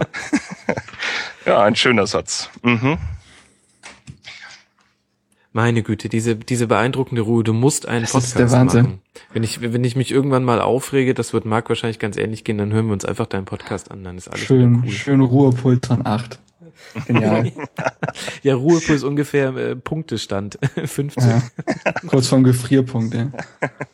Äh, Nein, nein, nein, es, es wird, es wird schon heißblütiger und das ja, ähm, äh, wie gesagt, schon, schon kommenden Sonntag, da läuft das Belly Who ja schon äh, seit geraumer Zeit. Ähm, aber gut, da kommst du, glaube ich, später noch drauf, Max. Nee, lass uns da gerne jetzt schon drüber reden. Ah, also ihr spielt gerne. am nächsten Spieltag äh, bei der Eintracht und ähm, nicht ganz so geografieaffine Menschen werden es nicht wissen. Das könnte man als äh, ein Derby bezeichnen. Das Ballyhoo läuft in der Tat schon seit ein paar Wochen. Ich kann mich erinnern, dass schon, ich glaube, vor drei Spieltagen die Ultras der Eintracht die eigenen Fans beschimpft haben, ähm, wenn man ähm, wenn ihr die Lilien toll findet, dann verpisst euch doch ans Bölle, war so ungefähr das Transparent. Und es ging darum, dass bei Toren von euch manchmal geklatscht wurde in der, im Waldstadion. Nachvollziehbar. Kommt denn das Ballyhoo von beiden Seiten? Denn ehrlich gesagt, ich weiß nicht, ob es an meiner Peer Group liegt, aber ich bekomme immer eigentlich mehr von den Eintracht-Fans mit.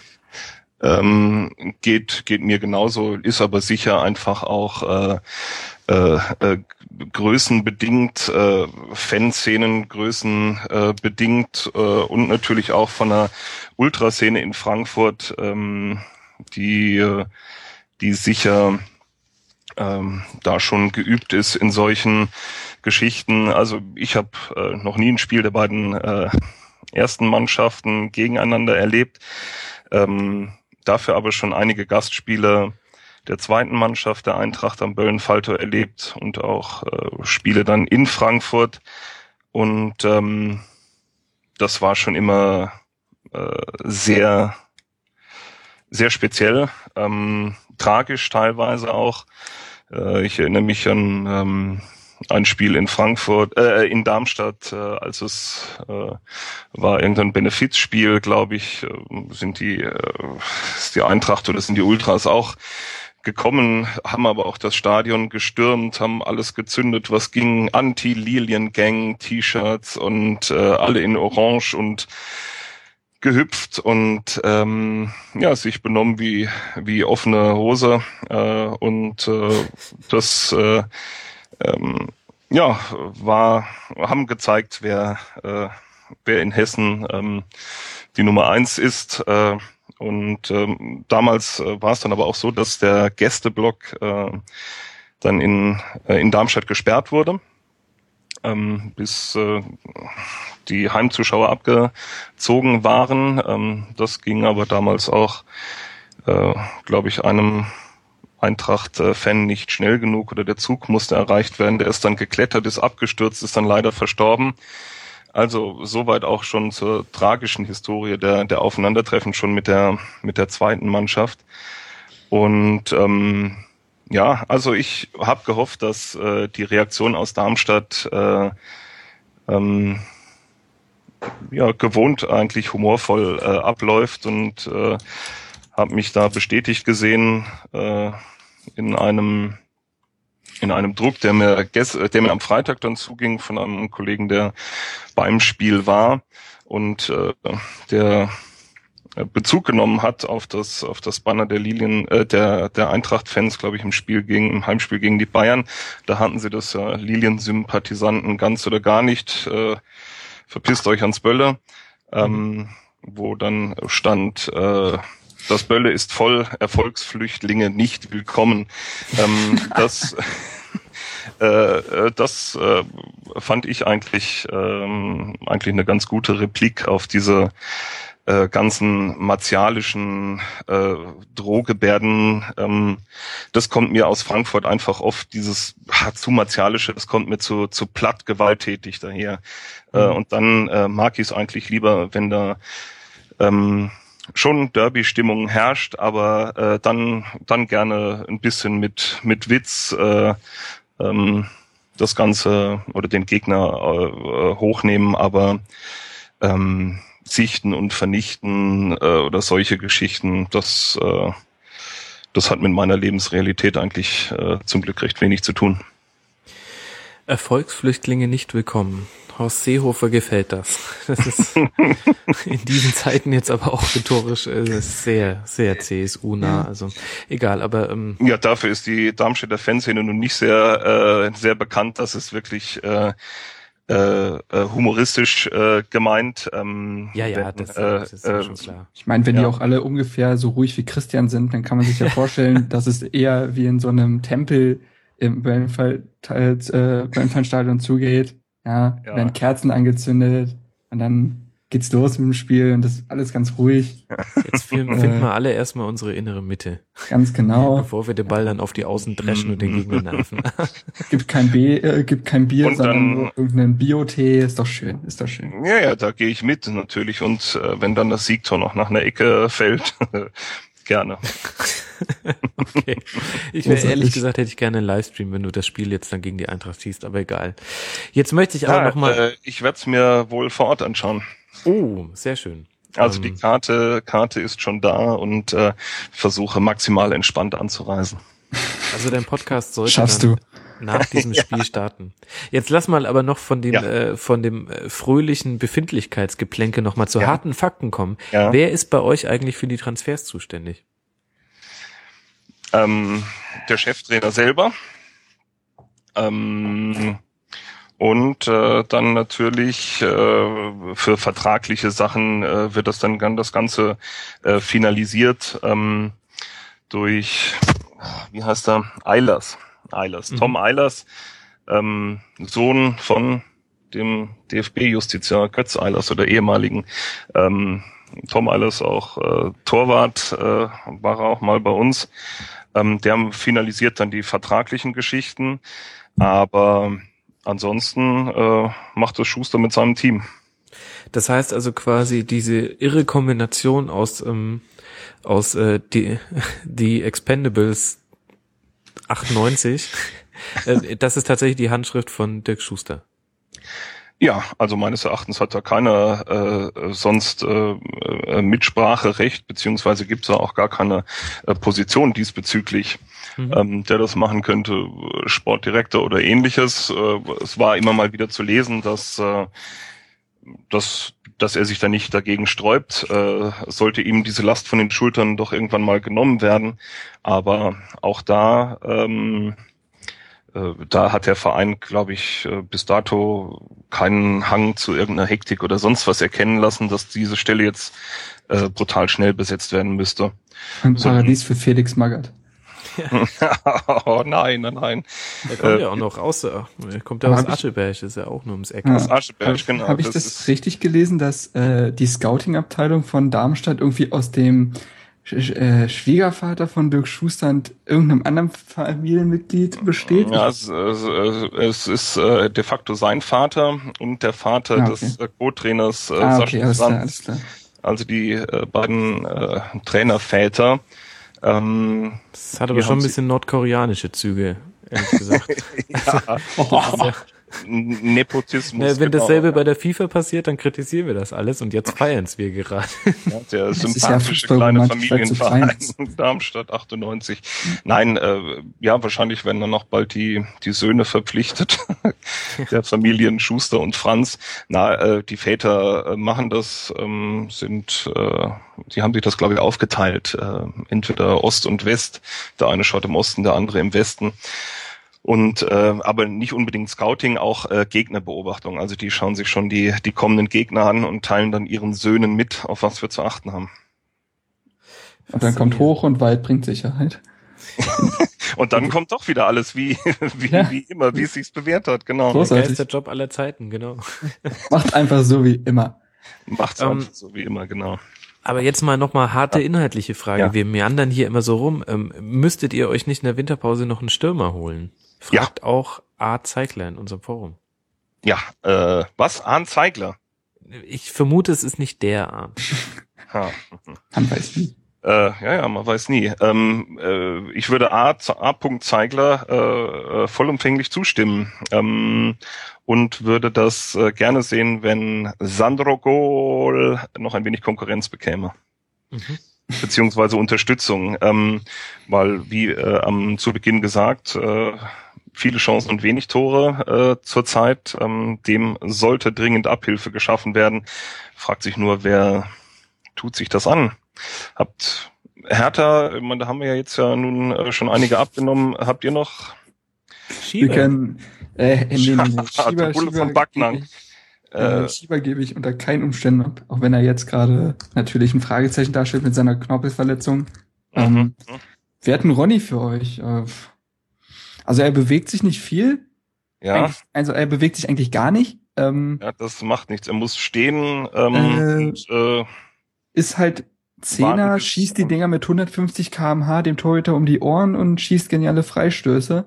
Also wenn die, wenn euer Team insgesamt genug für ihn rennt, kann er dem Verein vielleicht eine spielerische Note geben. Bei uns hat das in der zweiten Liga damals getan. Ja, das äh, klingt, äh, das, äh, das, äh, das klingt ja wie gemacht für uns. Und wir wollen ihn unbedingt abgeben. Also wir müsst, ihr müsstet wahrscheinlich fast gar nichts zahlen. Wir wollen ihn einfach nur von der Gehaltsliste haben. Also das ist eigentlich äh, ja, ihr müsstet schon halt äh, Teile des Gehalts äh, schon noch mit. ah, äh, so wie damals knallhart um Fabian Holland geworben wurde. ja, Ich weiß das noch. also das müsste müsste schon drin sein, aber ansonsten klingt äh, Ronny schon ein bisschen nach Beuteschema von Schuster. Ich, ich frage mal Prez, ob das läuft, und dann läuft das. Machen wir schon. Ja, wäre schön, wenn wir das hier so äh, auf der Arbeitsebene gleich mit erledigen könnten. Ja, klar, klar. Macht das dann bitte im Nachgespräch Ja, zu diesem Podcast. Äh, könnt ihr dann gerne die Väter von äh, ähm, Schu Dirk Schuster und Ja, Sascha die- Franz äh, Genau, ich, mir fiel gerade auf, dass die Väter von Dirk Schuster, dass das ein der Satz ist, der in einer Sackgasse endet, in einer inhaltlichen. Und dann kann ich nicht mehr weiter. Danke, dass du mir geholfen hast. Ja. Ähm, ähm, unser berühmter Arndt Zeigler hat noch eine weitere Frage gestellt. Ja. Ähm, und zwar, er wundert sich, er hätte gerne eine Einschätzung von dir zu ein paar Spielern. Und zwar, er wundert sich, dass Spieler wie Rajkovic oder Francic noch gar nicht zum Zug gekommen sind. In Rajkovics Fall führt er es darauf hin zurück, dass die Innenverteidigung ja eigentlich gut funktioniert.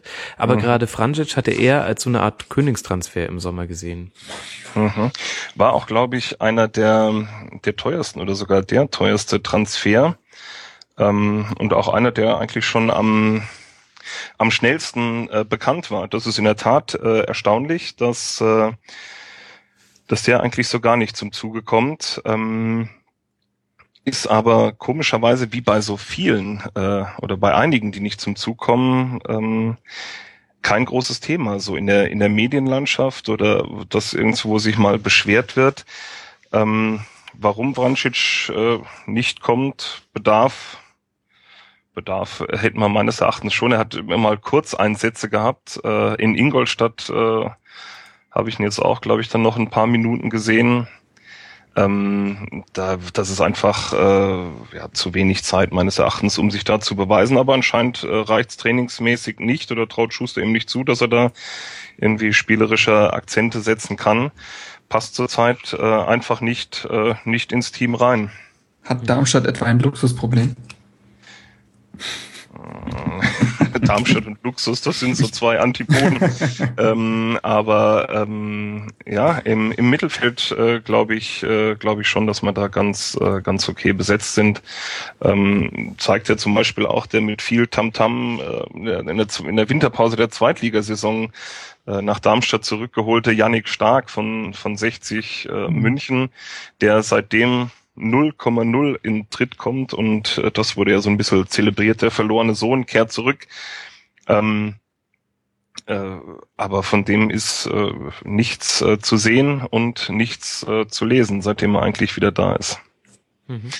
Aber äh, analog zu, zu, zu Vrancic, äh, wobei Vrancic sicher dann noch eine andere Kategorie als stark ist, aber ähm, glaub, äh, also und das finde ich auch schon eine Leistung von Schuster, dass er es äh, schafft, äh, den Laden eigentlich relativ äh, ruhig zu halten, auch wenn äh, wenn solche Transfers äh, dann bis dato noch nicht zum zum Zug gekommen sind. Aber er scheint ihnen schon das Gefühl zu geben, dass die Zeit noch kommen äh, kann und dass da relativ stillgehalten wird noch.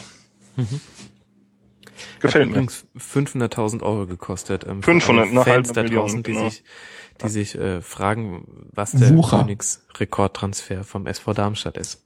Mhm, mhm. Christian, gibt's noch irgendetwas, was du uns über deinen Verein sagen möchtest? Ähm, Du hast uns ja sogar schon die Stimmung unter den Fans wiedergegeben. Wenn du wirklich der Durchschnitt bist, dann wundert's mich, warum man überhaupt irgendwas am Böllenfalltor hört.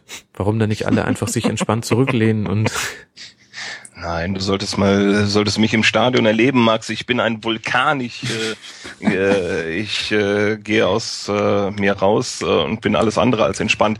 Nein, aber ähm, ja, äh,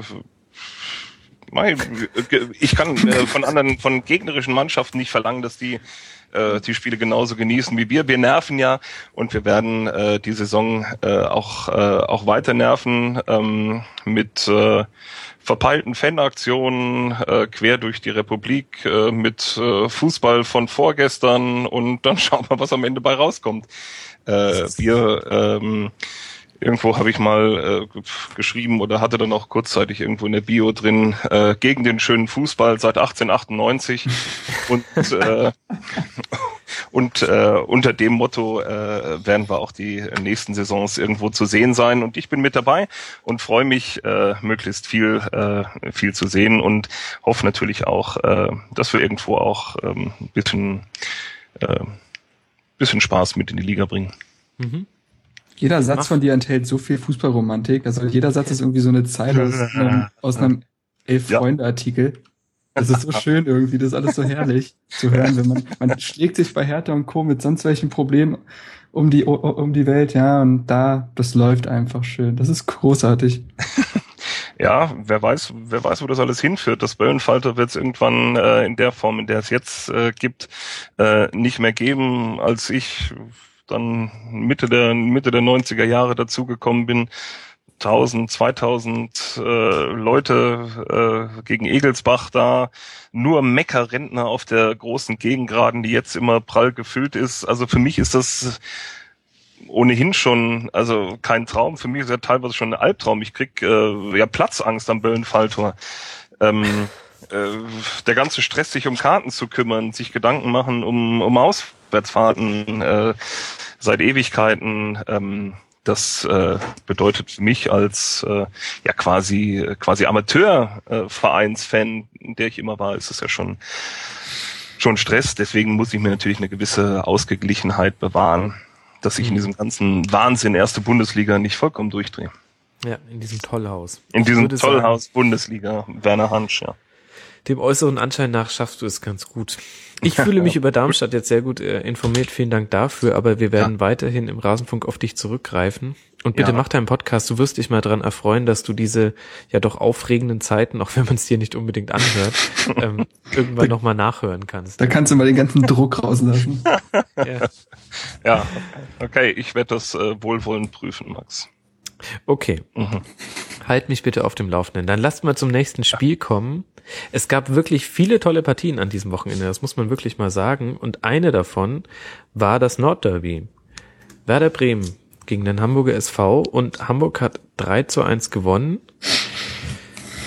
Marc, Bruno Lavadio ist ein mit Glück gesegneter Mensch oder ist das alles das verdiente Ergebnis von guter Arbeit? Eher zweiteres, denn äh, Labadia hat sich ja ähm, alles andere als in ein gemachtes Netz gesetzt, als er zum HSV kam. Die Situation hätte damals kaum brenzlicher sein können. Man hat immer gemerkt, dass er aber auch wirklich sehr viel Motivation mitbringt. Ähm, er hat das, was nötig war, um in der Liga zu bleiben, hat er getan und hat sich diesen Sommer darum gekümmert, äh, den HSV auch fußballerisch wieder voranzubringen. Ähm, die Spieler, die schon immer äh, in der Kritik standen oder zweifelhaft gesehen wurden, à la Westermann oder Van der Vaart, wurden aussortiert. Ähm, man hat sich auf junge Profis besonnen und daraus macht er von Spiel zu Spiel mehr ein wirkliches Konstrukt, was System hat, was Fußball spielen will, was dennoch diese kämpferische Note hat. Also es ist kein Hochglanzfußball in dem Sinne. Dennoch hat man in jedem Spiel einen ganz klaren Plan. Spieler blühen auf, die vorher totgesagt waren, à la Ilicevic oder Holtby, der auch sehr in der äh, Kritik stand. Ähm, ich glaube, da ist, also an dem jetzigen Erfolg, ähm, hat Labadia sehr, sehr, sehr große Anteile. Also ähm, der Ausschwung, glaube ich, kommt wirklich durch ihn. Und ähm, man sollte jetzt tu nicht gut alles tun, um äh, Labadia seine Wünsche zu erfüllen und äh, ihm jetzt vielleicht doch sein Nest, was er sich jetzt selbst gebaut hat, ein bisschen verschönern durch vielleicht finanzielle Mittel oder ähnliches, denn da gibt es momentan ein paar Querelen. Insgesamt muss ich sagen, gefällt mir der HSV in dieser Saison wirklich gut. Ähm, machen viele Dinge sehr, sehr richtig, machen wenige Dinge wirklich falsch. Also ähm, es gibt keine offensichtlichen Dinge, wo man jetzt den HSV groß kritisieren kann. Und äh, ja, äh, ich glaube, der HSV kann in dieser Saison noch besser werden in gewissen Mannschaftsteilen, hat viele Verletzungsprobleme. Also von Abstieg sieht man da mal in Hamburg absolut gar nichts. Und äh, ja, wie gesagt, Labadia, äh, der Mann des Erfolgs. Sehr schön zusammengefasst. Und von Abstieg sieht man gar nichts. Äh, da muss man nur auf die Punkte gucken. 21 Punkte nach 14 Spieltagen. Ich habe nicht nachgeguckt, wann sie letzte Saison 21 Punkte hatten, aber ähm, ich würde mal vermuten, äh, ähm, die, Bläum die Bäume haben schon wieder ausgetrieben und nicht gerade erst ihre Blätter fallen lassen. Ähm, um jetzt aber mal auf das Spiel nochmal konkret zu kommen. Ähm, Christian, in der Entstehung waren die Tore dann schon glücklich. Also ein wunderbares Traumtor natürlich zum perfekten Zeitpunkt, nämlich möglichst früh. Und dann abgefälschter Freistoß. Wie hast du denn Werder gesehen?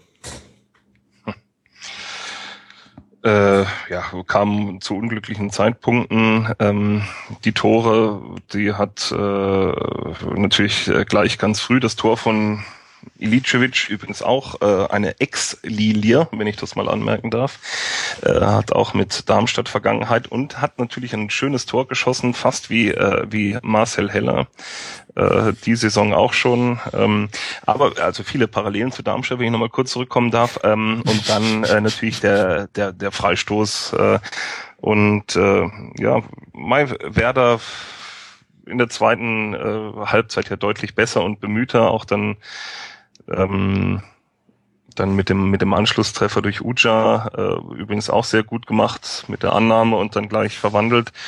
Aber ansonsten hat habe ich bei Werder nicht viel gesehen, ähm, was Hoffnung machen könnte, äh, dass die äh, da bei Zeiten irgendwo hinten rauskommen. Also äh, vorne Torgefahr äh, war sehr ausbaufähig. Ja. Mhm.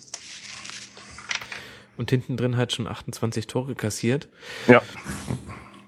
Stuttgart ähnliche Zustände. ja, ja, minus, ja dann, minus 17 und minus 14. Ja, ja, ja das, Damit äh, sind's die Spitzenreiter.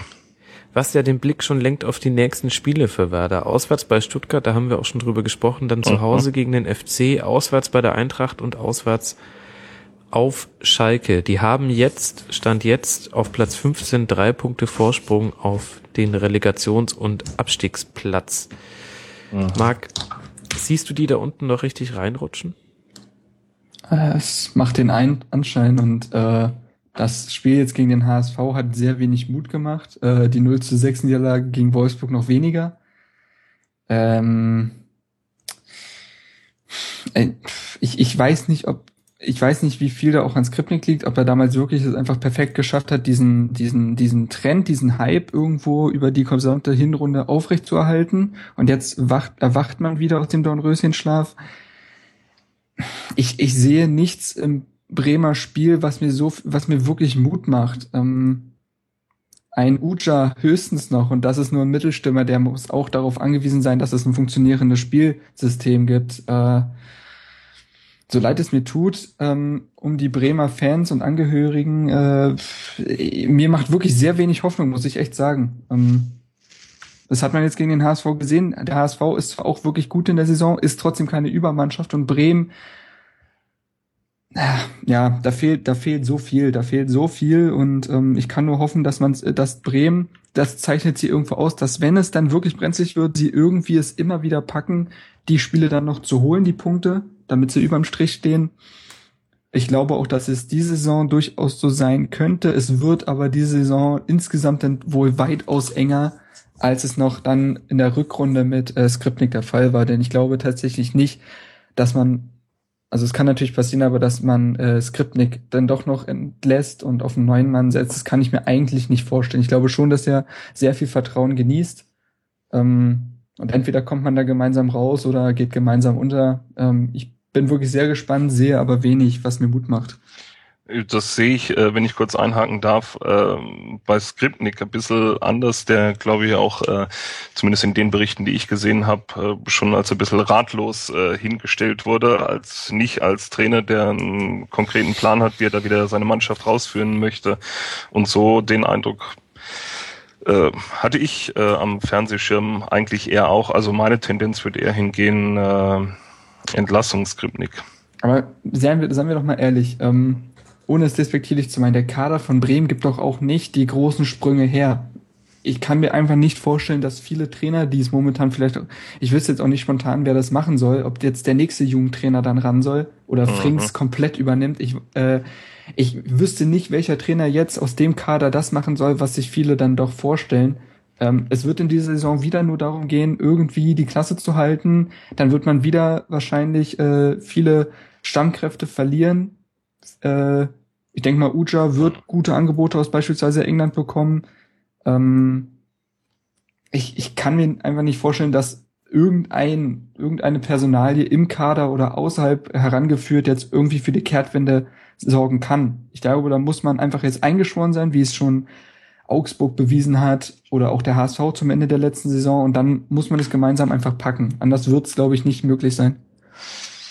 Und dann das Ziel, äh, wenn schon der HSV äh, nicht das Relegationsplatz-Triple schafft, dann bleibt's im Norden und vielleicht schafft Werder ja noch dann Platz 15. Ich, ich wünsche es ihm vom Herzen. Mhm. Mhm. Äh, 16, 16. Ja. ja, ist der Relegationsplatz, ja. Naja. Ja, wer weiß. Ich meine, wir haben erst den 14. Spieltag. Ähm, wir alle wissen, wie es sich in den letzten Spielzeiten immer noch gedreht hat, wenn man mal auf die Tabelle am 14. Spieltag guckt. Das sieht schon alles gerade nicht so gut aus. Ich fand es allerdings schon ein interessantes Signal, jetzt in dem Spiel mit zwei Spitzen aufzulaufen und ähm, wer weiß. Ähm, ich, ich finde, es gibt so ein paar Teams, die man zutrauen kann, dass die sich nochmal einen Lauf reinspielen. Augsburg ähm, könnte das äh, hinbekommen, Stuttgart könnte das hinbekommen und Werder gehört für mich da nicht zuletzt vor Hintergrund der letzten Saison schon auch dazu. Und ähm, wenn man ehrlich ist, ähm, reichen ja auch tatsächlich einfach mal sieben Punkte aus drei Spielen. Und dann machst du in der Bundesliga einen solchen Sprung, dass du erstmal wieder auf eine ganz andere Art und Weise arbeiten kannst, weil einfach eine ganz andere Ruhe herrscht und ein anderes Selbstbewusstsein in der Mannschaft. Also ich, ich stimme euch in allen Punkten zu und dennoch sage ich so, vielleicht muss man es nicht alles so düster sehen und jetzt gleich schon von Relegationsplatz sprechen. Schauen wir mal. Hoffentlich habe ich es jetzt nicht gejinxt. So oft. Ja, und auf der anderen Seite der HSV auf Platz sieben ähm, mit 21 Punkten wirklich äh, erstaunliche Entwicklung. Jetzt allerdings mit Lasogga-Ausfall zu tun. Muss aber nicht operiert werden. Habe ich jetzt gelesen. Aber er wird ja trotzdem positiv. dann ein paar Wochen ausfallen. Zwei, drei, oder? Glaube ich. Vermutlich, ja. Aber äh, ein paar Mittelstürmer hat man. Also ich glaube, man wird trotzdem weiter noch Fußball spielen können. Steht zu befürchten. Ja. Das kann wohl sein, ja. ja. Ähm, auf jeden Fall interessante Entwicklung da beim HSV. Da werden wir in einer der nächsten Folgen auch nochmal intensiver drauf schauen, finde ich. Das haben sie sich definitiv verdient. Ebenfalls ein sehr überraschendes Spiel an diesem Spieltag, zumindest meiner Meinung nach, war, fand in Hannover statt. Beim ja. äh, Kantersieg von Hannover 96 gegen den FC Ingolstadt. Und ich weiß nicht, ob vielleicht Ralf Hasenhüttel, der Trainer von Ingolstadt, das Spiel schon perfekt zusammengefasst hat. Christian, er hat gesagt, ja, da hat man halt einfach mal gesehen, wie es aussieht, wenn wir mal einen schlechten Tag haben und gleichzeitig hat man gesehen, wie das in der ersten Liga bestraft wird. Genau, ähm, da sind die beiden Trainer der Aufstiegsmannschaften gar nicht so unähnlich, äh, denn auch äh, Schuster sagt immer, äh, wir müssen einen hundertprozentigen Sahnetag haben, und, äh, um überhaupt bestehen zu können. Und äh, bei Ingolstadt äh, ähm, ja, äh, lief gar nichts. Äh, ganz komisch, äh, weil den Sonntag zuvor ähm, haben sie uns noch 3-1 abgefiedelt. Äh, ein, äh, ein echter Trauersonntag äh, in Ingolstadt äh, so zu verlieren. Von daher äh, hat es mich wirklich, wirklich äh, sehr verwundert, ähm, dass die Ingolstädter so untergegangen sind. Ähm, na klar, äh, fünfte Minute schon das erste Tor, äh, in der elften gleich das nächste. Es ging ja wirklich Schlag auf Schlag, so dass sie, glaube ich, gar nicht richtig dazu gekommen sind, äh, sich, äh, sich zu berappeln. Komischerweise, dass hinten auch die Stärke äh, dann überhaupt nicht funktioniert hat und dann äh, wirklich sich fast aufgelöst hat. Ähm, also wirklich für mich das erstaunlichste Spiel des, äh, des Spieltags. Auch äh, von Hannover war das ja nun auch äh, alles nicht wirklich, wirklich zu erwarten anhand der bisherigen Spiele. Also mhm. wirklich, wirklich kurios. Und um mal kurz bevor wir über Hannover noch reden, bei Ingolstadt zu bleiben, Marc, ähm, unser Hörer Achim hat in unserem Forum, geschreib, äh, Forum gefragt, unter anderem, ob jetzt so langsam die Luft raus sei bei Ingolstadt. Wie siehst du das denn? Das könnte man tatsächlich ja bei beiden Aufsteigern meinen, wenn man sieht, dass Darmstadt aus den letzten vier Spielen nur zwei Punkte geholt hat. Ähm, puh, sehr, sehr schwierig zu sagen. Also die Tendenz äh, unterstützt diese These natürlich. Trotzdem tue ich mich schwer. Ingolstadt wird die gesamte Saison über ein Verein bleiben, der sehr, sehr schwer zu bespielen ist, der irgendwo immer noch Punkte rausquetschen kann. Mmh kann natürlich aber auch sein, dass der, dass die Bundesliga dem Verein jetzt komplett den Zahn gezogen hat. Ich, ich tue mich schwer, das äh, zu beurteilen. Dafür weiß ich nicht, wie gefestigt dann doch letztendlich Ingolstadt in all seinen Mechanismen ist. Ähm, gegen wen spielen die jetzt noch in der äh, Saison? Weiß ich jetzt zu Hause gegen nicht. Hoffenheim, auswärts bei den Bayern, zu Hause gegen Leverkusen und zu Hause gegen Mainz. Also doch noch recht knackig. Auch wenn Ach, man das Entschuldigung, Mainz ist schon Rückrundenauftakt. Also ja. Leverkusen, Bayern, Hoffenheim. Ähm, gegen Hoffenheim sollte man dann doch auf jeden Fall was Zählbares mitnehmen, um dann doch dieser, diesem Trend entgegenwirken zu können. Ich habe das Spiel nicht gesehen. Ich weiß daher jetzt nicht, äh, ob es irgendwelche positiven Dinge im Ingolstädter Spiel gab. Immerhin hat man ja dann 60 Minuten lang kein Gegentor kassiert. Äh, und ja, einfach ein absolut, äh, wie du schon mal äh, vorhin gesagt hast, wahrscheinlich auch einfach irgendwo ein Freakspiel, wo selbst Hannover den letzten Spieltagen nicht so viel gelungen ist, einfach alles gelingt, dann äh, hat Leon Andreasen einfach einen Grund, großartigen Tag, dann haut Kenan Karaman eigentlich einfach mal so einen Traumball raus, dann hat Uffe Beck einfach ein Traumspiel und äh, ja, ich glaube, auf beiden Seiten sollte man sich vielleicht nicht zu viel auf das Spiel einbilden. Ähm, und äh, ja, beide werden ihre Schlüsse daraus ziehen. Ich sehe das jetzt aber auch noch nicht so extrem wie vielleicht manch anderer. Äh, Ingolstadt gewinnt gegen Hoffenheim und plötzlich spricht keiner mehr über das Spiel gegen Hannover. Man wird sehen. Also ich schätze Ingolstadt eigentlich schon gut genug ein dass, äh, über die letzten Wochen, dass sie das verkraften können. Mhm. Also würde ich auch äh, so sehen, dass das 4 zu 0 jetzt in Hannover ist eigentlich für, für Ingolstadt ja eigentlich so der erste äh, krasse Ausrutscher. Bisher waren die eigentlich äh, äh, sehr gefestigt, ähm, auswärts immer stärker als zu Hause. Ähm, aber äh, dass sie sich, dass sie sich gleich vier einkassieren, ähm, äh, das ist in der Tat, also von daher würde ich sagen Ausrutscher. Also eine Tendenz da abzulesen bei Ingolstadt, das würde ich jetzt für verfrüht halten. Mhm. Ja, tatsächlich interessant, dass sie ja zweimal jetzt schon 0 zu 4 gespielt haben diese Saison. Mhm. Einmal zu Hause gegen Dortmund, jetzt mhm. bei Hannover. Und damit hätten sie schon mal acht ihrer 14 Gegentore weg. Ähm, das zeigt vielleicht auch, ich glaube ehrlich gesagt, Ingolstadt ist so eine klassische Mannschaft. Sobald man das 1 zu 0 gegen Ingolstadt geschossen hat, dann spielt man gegen ein anderes Team und es wird auch ein anderes Fußballspiel als beim Stand von 0 zu 0. Und in dem Fall hatten wir eben eine Situation, wie wir es auch schon mal hatten bei Augsburg gegen Gladbach in dieser Saison, die nach 20 Minuten 4-0 hinten lagen. Hier war es nach 22 Minuten 3-0. Das passiert mal. Und dann ist so ein Spiel halt auch durch, denn wer hat da die Qualität nochmal zurückzukommen, ähm, wenn nicht äh, der Gegner VfB Stuttgart heißt und sich auf die Mittellinie stellt mit der letzten Verteidigungslinie. Sprichst du etwa über das Leverkusen-Spiel? Ja, genau. Oder ähm, der Gegner HSV ist und ähm, irgendwie ähm, Dortmund zurückkommt und es dann nur irgendwie René Adler alles auffällt. Womit ja, ich jetzt äh, ganz wilde Spiele mit diesem Spiel vermischt hätte. Ja, wobei wir ja letzten Sonntag auch in Ingolstadt 1-0 geführt haben ähm, und dann trotzdem noch drei bekommen haben. Ähm, da haben wir uns einfach dover als Hannover angestellt. Hoho. Nein, äh, aber das in der Tat aufgehört, Fußball zu spielen und da hätten wir sie eigentlich schön im Sack haben können. Aber nichts, äh, das hat Hannover einfach besser gemacht. Und äh, aber wie gesagt, äh, von daher würde das ja deiner These, Max, ein bisschen äh, widersprechen. Wenn man einmal führt 1-0 gegen Ingolstadt, ist es ein anderes Spiel. Ähm, das zumindest hat es nicht geklappt. Ging uns auch nicht. Wir wurden nur schlechter. äh, tatsächlich. Aber das ist, kommen wir noch bei Hertha dazu, das ist irgendwie das einzige Manko. Sobald wir führen, spielen wir kein Fußball mehr. Ähm, bei Hannover muss ich sagen, wie oft habe ich mir bei dem Ergebnis die Augen gerieben oder den Zwischenständen, ähm, besonders dadurch, dass eigentlich der Mann von Hannover, Kiyotaki, ausgefallen ist und dann sieht man da eigentlich den äh, Bolzer und Kämpfer Leon Andreasen da auf der Position und der liefert einfach ein großartiges Spiel ab. Äh, und äh, Hannover gegen uns, muss ich sagen, und äh, so habe ich sie tatsächlich die gesamte Saison über irgendwo gesehen, spielerisch wirklich sehr, sehr arm irgendwo. Mhm. Das, das ist nicht alles, das ist jetzt kein, äh, kein, äh, kein, weiß ich nicht, kopfloser Fußball, den sie spielen, aber da fehlt einfach vieles an Kreativität oder auch mal wirklich, äh, wie sagt Pardala gerne, gerne mal, den Spielern oder in den Momenten, wo du den Gegner tötest. Also irgendwo fehlt da die Zielstrebigkeit äh, Transfers haben auch nicht so ganz funktioniert wie der Erdinch zum Beispiel, den sie sich geholt haben aus Saint-Etienne.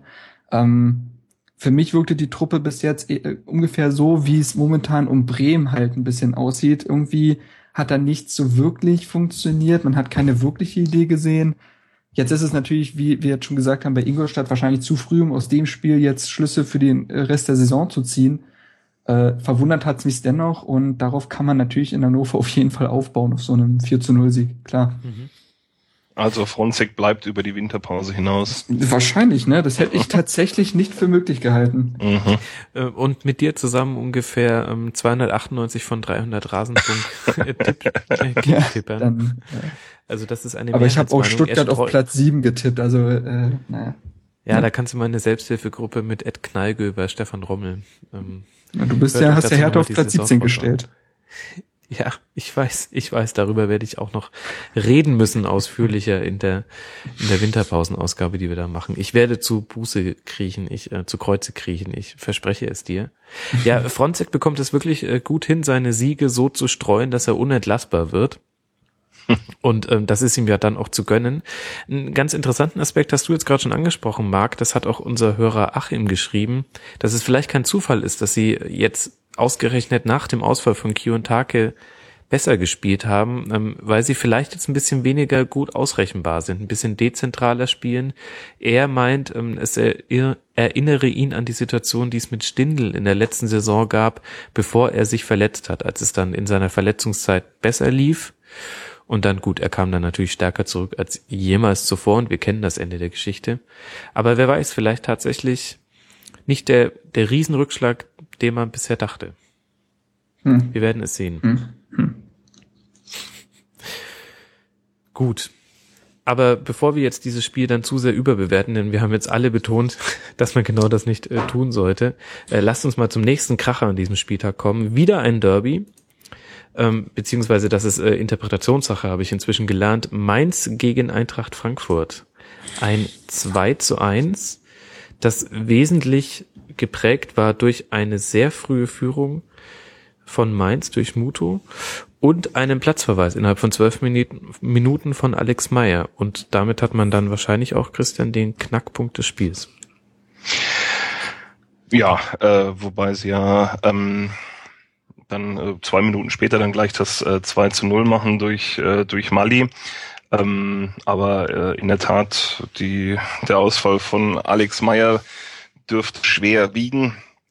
Äh, Hast für die du gejubelt vor dem Hintergrund, dass ihr jetzt dann gegen die Eintracht spielt? Ach so, nee, du jubelst ja nicht, du ruhst nein. ja so in dir selbst. Also hat sich die so, Augenbraue kurz gehoben? So, er hat einfach nur den so, Daumen nach oben gehoben. Und dann. Sowas ist mir fern. Nein, natürlich äh, ist ein Vorteil für uns, wenn äh, wenn Meier nicht dabei ist äh, am kommenden Sonntag. Ähm, glaub, wie heißt der andere? Haben die nicht noch einen im Sturm, den Kai? Castanios. Castanios, der, der auch, äh, der ist auch verletzt ist. Mhm.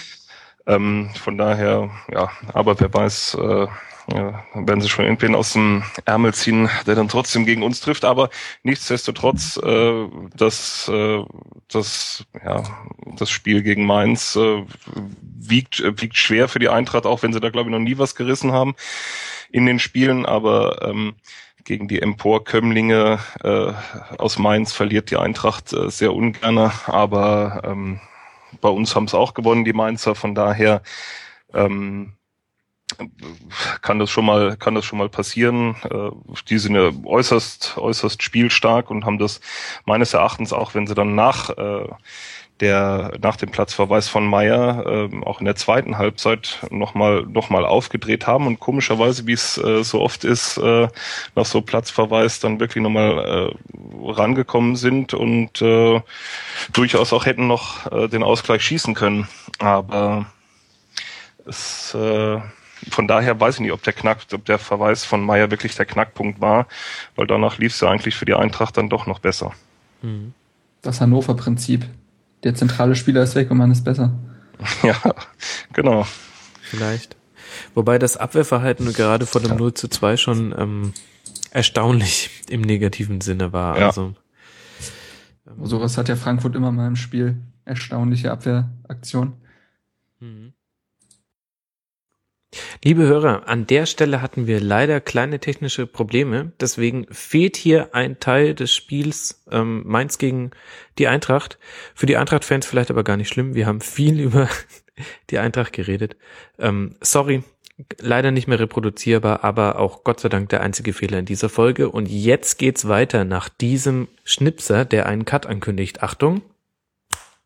Will ich ja quasi damit gleich wieder zumachen, mit meiner Meinung. Äh, mhm ja, ja, weiß ich nicht. Äh. Ja, aber die Stimmungslage äh, bei, bei Eintracht Frankfurt äh, aus der Ferne betrachtet ist natürlich äh, dazu angetan, sowas zu befeuern. Ähm, und äh, könnt mir, aber das muss unser Ziel sein am kommenden äh, Sonntag. Äh, Fee aus dem Stuhl zu schmeißen. Nein, nein, nein, nein, nein. Äh, aber äh, sag mal die äh, die Stimmung äh, zu nutzen und äh, ein frühes Tor äh, zu machen und dann zu schauen, dass wir da einigermaßen glimpflich durchkommen und wenn möglich drei Punkte mitnehmen. Ähm, und das ja, sind die Situationen für Mannschaften, die in, in so einer Situation äh, sind und äh, unruhiges Umfeld haben und äh, die haben natürlich dann nicht die besten Voraussetzungen, da geordnet wieder rauszukommen und sich rauszuspielen. Mhm. Es ist und bleibt spannend. Und damit kommen wir zum nächsten überraschenden Spiel. Es war wirklich ein toller Spieltag, wenn ihr mich fragt. Also ähm, mhm. super Spiele. Und zwar Hoffenheim gegen Gladbach würde ich kurz gerne mit euch noch besprechen. Hoffenheim, die äh, Gladbach, die unkaputtbahn. Gegen die kannst du unter Schubert jetzt auch 3-1 führen und dennoch wird es dann noch ein 3 zu 3. Ich habe die These, widersprich mir Marc, das wäre alles, das wäre ein typisches Spiel gewesen, wo beide Mannschaften wahnsinnig zufrieden mit dem sind, was sie geleistet haben, wenn es nicht diesen kleinen Haken gäbe, dass die TSG Hoffenheim auf Platz 18 liegt und bisher erst einmal gewonnen hat in dieser Saison.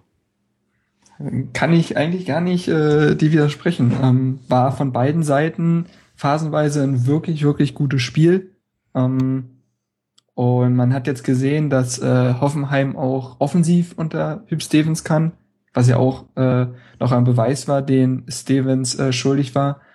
Und äh, eigentlich darf man, auch wenn wir momentan von Gladbach, den Supergladbachern sprechen, darf man eigentlich, wenn man zur Halbzeit oder nach der Halbzeit 47. Minute 3 zu 1 führt, darfst du eigentlich nicht mehr das 3 zu 3 bekommen.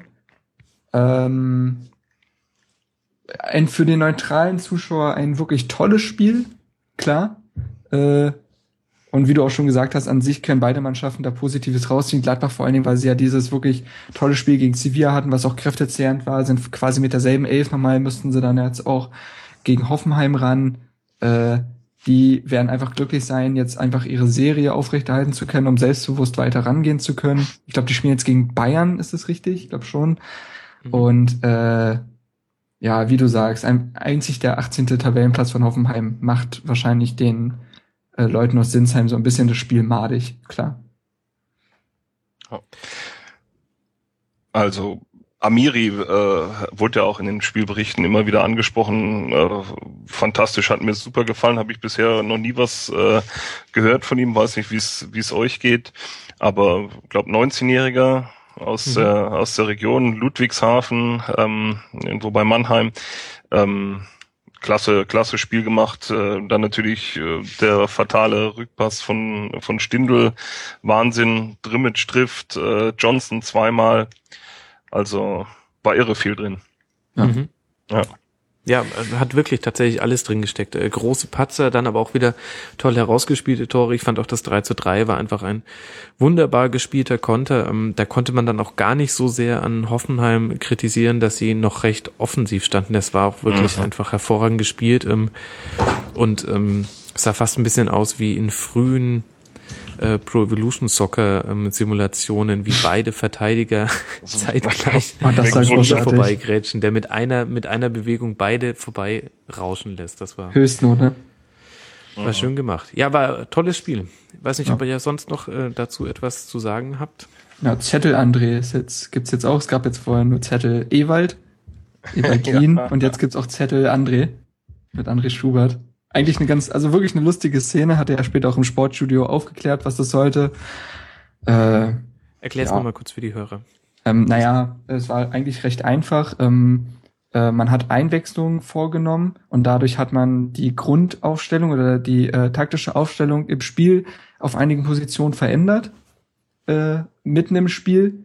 Und Elvedi, der Einwechselspieler, hat Zettel von André Schubert bekommen, den er den zentralen Spielern Chaka und Stindl gegeben hat. Die sollten quasi dann die Information an ihre Mitspieler weitertragen, weil sie quasi die zentralen Spieler im System sind und weil man einfach auch als André Schubert quasi nicht an den rechten Verteidiger äh, Julian Korb äh, was sagen konnte. Äh, da ist er letztendlich einfach nicht äh, von der Stimme herangekommen und dementsprechend hat er das dann mit Zetteln kommuniziert ja, und wenn man so will, ist das ja aufgegangen. Elvedi kam zur äh, 80. rein und in der 87. hat man das 3-3 geschossen, also quasi alles aufgegangen. Äh, ganz lustige Szene am Rande. Mhm. Ist es nicht schön, dass in der ersten deutschen Fußball-Bundesliga genauso kommuniziert wird wie damals in der siebten Klasse? Ja. Willst du mit mir gehen? Werden. Ja, und nein, alle zwischendurch mal reingucken. Top Secret. Ja, ja, genau. Ich pack jetzt die Geschichte mal lieber nicht aus. Ja. Lasst uns lieber zum letzten Spiel kommen, das wir noch nicht gesprochen haben. Und äh, der arme Marc ist wahrscheinlich schon die ganze Zeit hibbelig. Wann darf ich denn endlich was zu Hertha sagen? Marc, dein großer Moment ist gekommen. Sag mir mal, was man als Hertha-Fan aus diesem 0 zu 2 beim FC Bayern mitnimmt. Dass man immer noch eine positive Tordifferenz hat. Nein, ähm, Mit 18 zu 17. Ja, ja. ja äh, ohne äh, Wertung, ich wollte es nur kurz äh, ähm, ja, Hörer, also, nicht vor Augen haben. Was nimmt man aus einem Spiel in München mit? Keine Punkte, äh, aber wir haben immerhin nur zwei Gegentore bekommen gegen äh, mit einer wirklich ordentlichen Leistung. Wir können uns, wir können, man kann der Mannschaft überhaupt nichts vorwerfen.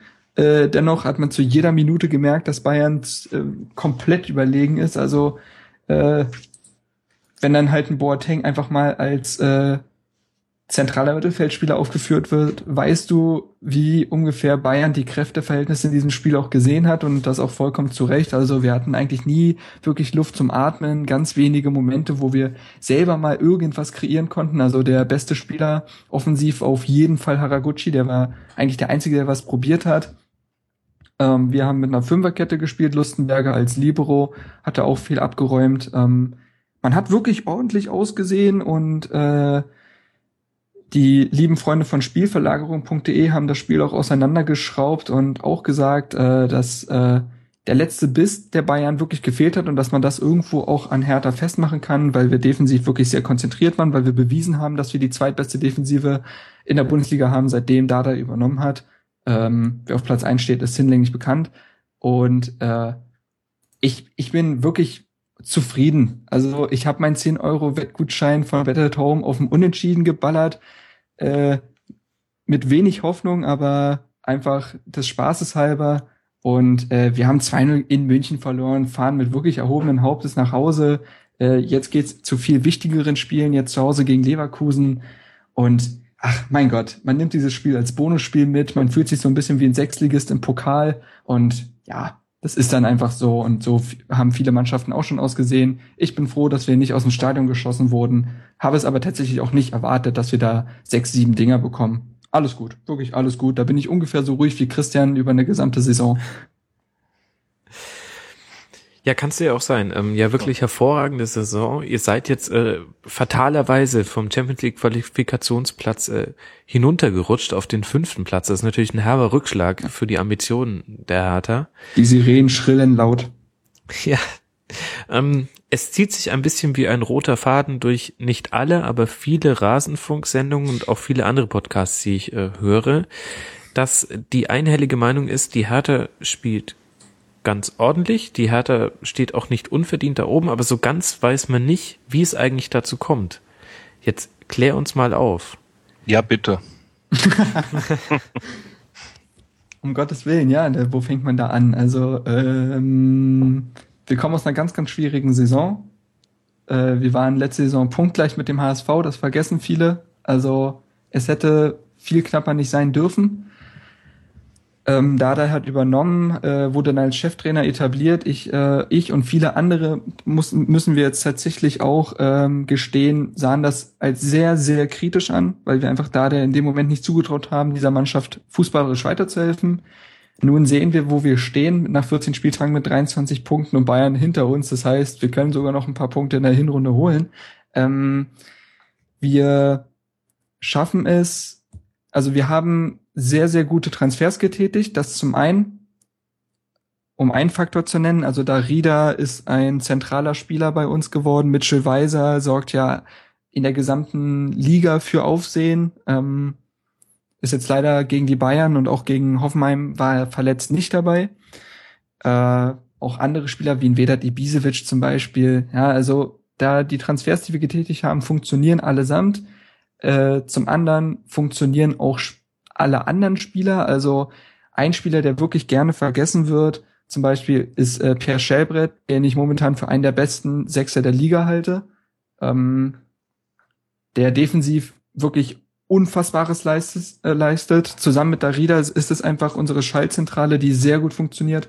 Ähm, wir kassieren sehr wenige Gegentore, weil wir defensiv diese Kompaktheit aus der letzten Rückrunde behalten haben. Und wir spielen Fußball und das ist halt das so wunderschöne äh, in den Zeiten von Zorniger, wo man sagt, ja, wir lassen die Gegner spielen und gucken, dass wir irgendwie Fehler äh, ausnutzen wollen, versucht Hertha tatsächlich irgendwo auch schön Fußball zu spielen, ballorientiert. Ähm, das hat die Höhepunkte hatten wir beispielsweise gegen den HSV zu Hause oder auch in Hannover, wo wir 3 zu 1 gewonnen haben. Äh, weil alle Spieler funktionieren, weil Dardai ähm, ein Mensch ist, der sehr vom Pragmatismus geprägt ist, aber gleichzeitig auch wirklich auch ein Taktikfuchs, wie man jetzt sieht. Also er hat für jedes Spiel einen besonderen Plan. Ähm, die Spieler setzen das um. Es herrscht Euphorie bei uns in Berlin. Gleichzeitig denkt aber auch jeder Spieler, äh, jeder Fan nur von Spiel zu Spiel. Also wir sind nicht übermotiviert und sprechen von Europa, wie man das gerne Hertha-Fans attestiert. Tatsächlich ist das hier alles sehr, sehr, eine sehr, sehr dankbare Stimmung für das, was bis jetzt passiert ist. Und äh, wir haben keine Zukunftsängste mehr. Alles macht Spaß. Selbst ein Spiel gegen Bayern nimmt man eigentlich ohne Angst hin und guckt sich das einfach an. Ähm, ja, es ist alles irgendwo einfach großartig. Man fühlt sich so ein bisschen vielleicht auch wie Darmstadt. Alles gerade so ein bisschen neu, weil diese Zeiten, wo wirklich erfolgreicher Fußball und schöner Fußball für uns gespielt wurde, ist sehr, sehr lange her. Und äh, ja, man genießt das momentan einfach absolut. Und äh, sollte es am Ende nicht auf Platz fünf enden, dann brechen wir nicht in Tränen aus und ja. Ja, das gibt dann ja einen entspannten Kick am 12. Dezember in Darmstadt. Genau, alle ganz heilig da sitzen. alle ganz gechillt und hey, ist so schön. Ein Freundschaftsspiel in der Bundesliga, schön. Ja. Äh, da muss ich jetzt aber Unfrieden stiften. Also ich, ich stimme dir zu, wenn, wenn du sagst, es gab ein paar gute Spiele und schöne Spiele von euch. Ich finde, dass es aber auch immer noch ein paar richtig ähm, schwierig anzuguckende Spiele gab, um es mal so zu formulieren, als äh, neutraler Beobachter. Und ich mein bestes Beispiel dafür hatten wir jetzt gerade erst am letzten Wochenende gegen die TSG aus Hoffenheim, wo ich jetzt nicht alles nur auf den Schneefall schieben würde. Nein, also solche, solche Kicks habt ihr ja auch noch immer noch mit dabei. Ist ja nicht alles Friede, Freude, ähm, Eierkuchen. Das erinnert uns aber auch ganz klar daran, wo wir herkommen und das lässt uns auch nicht abheben. Solche Spiele wird es in der Saison auch weiterhin geben. Das, der Unterschied ist zur letzten Saison, dass Hertha solche Spiele mittlerweile gewinnt. Ähm, und dass, dass, dass wir uns das Glück in solchen Partien irgendwo erarbeitet haben und äh, Spiele, wo wir uns dann nicht belohnt haben, wie zum Beispiel großartige Spiele. Ähm, wir haben großartig gespielt, zu zehnt in, äh, in Gelsenkirchen. Wir haben gegen Wolfsburg wirklich klasse gespielt und ähm, haben uns in manchen Partien tatsächlich nicht belohnt und tun das halt in solchen Partien, wo es dann vielleicht äh, für den Zuschauer doch alles andere als ansehbar ist. Ähm, ja, also ich kann gar nicht dagegen argumentieren, dass wir jetzt nur Hurra-Fußball spielen und dass uns, dass uns doch eigentlich, dass wir uns eigentlich als Mini-Dortmund bezeichnen können. Das sicherlich nicht. Aber wir haben eine ganz andere, ganz andere Grundstimmung und ein ganz anderes Selbstbewusstsein und packen solche Partien mittlerweile so an, dass wir auch aus solchen Spielen die Punkte quetschen können, die wir brauchen. Und äh, ja, also ähm, auch ich äh, muss sagen, es gibt Dinge, die ich irgendwo, die mich irgendwo nerven und äh, später gucke ich dann doch wieder auf die Tabelle und sag, ey, ist doch eigentlich alles ganz gelassen bis jetzt und äh, ich bin zufrieden. Ähm, trotzdem kann man natürlich so eine Partie wie gegen Hoffenheim nicht versuchen schön zu reden, keinesfalls. Mhm. Jetzt ist ja davon auszugehen, in der Regel ist es so, dass man so eine Phase hat, in der man dann zum Beispiel so ein Spiel gegen Hoffenheim ohne Torschuss dann auch mal gewinnt über den Zeitraum von 34 Spieltagen pegelt sich das normalerweise aber ein. Du hast jetzt schon gesagt, ihr werdet alle nicht weinen, wenn ihr nicht auf dem fünften Tabellenplatz rauskommt und das ist, ähm, glaube ich, gerechtfertigt. Wo siehst du denn jetzt auf Erfahrung, auf Basis der ersten 14 Spieltage, wo siehst du denn das Level, wo die Hertha eigentlich rauskommen müsste, wenn alles gerecht verläuft? Das Problem ist, dass äh, und das Schöne und das Problem zugleich in der Bundesliga ist ja, dass man äh, gefühlt zwischen Platz 4 und 15 kann alles passieren. Und ähm, einfach so, wie wir die pa Saison bis jetzt bestreiten, glaube ich, ähm, dass sie vielleicht nicht äh, die doppelte Qualität eines ersten FC Köln oder von Frankfurt haben, aber äh, die Saison für uns spricht, weil wir versuchen, Fußball zu spielen und vieles richtig machen, glaube ich, dass wir einfach im oberen, in der oberen Tabellenhälfte sollte es schon landen. Also äh, wir dürfen uns auch nicht kleiner machen, als wir sind, nur weil wir in den letzten Jahren etwas äh, schlecht ausgesehen haben oder massiv schlecht teilweise.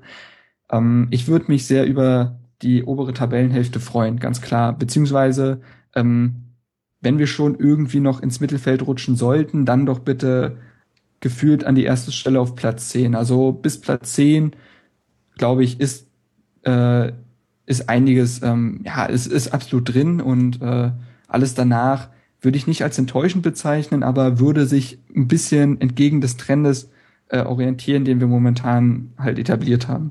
Mhm.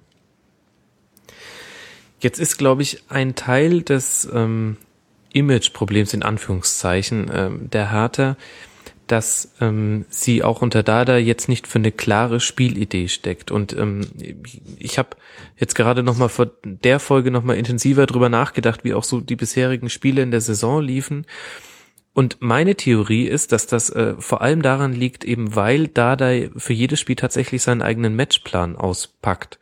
Und anders als bei Thomas Tuchel bei Mainz damals, wo das immer noch gefeiert wurde, ähm, dass er jetzt schon wieder irgendwie ähm, 15 Mann rausrotiert hat aus seinem elf Mann äh, Startaufstellung, ähm, wird das bei Hertha gar nicht so sehr thematisiert. Aber ihr habt äh, seid mit unfassbar vielen verschiedenen Systemen aufgelaufen in dieser Saison und habt euch wirklich auf jeden Gegner eingestellt. Ist das vielleicht auch tatsächlich der Grund oder bin ich einfach nur nicht fähig, diese Spielidee zu erkennen?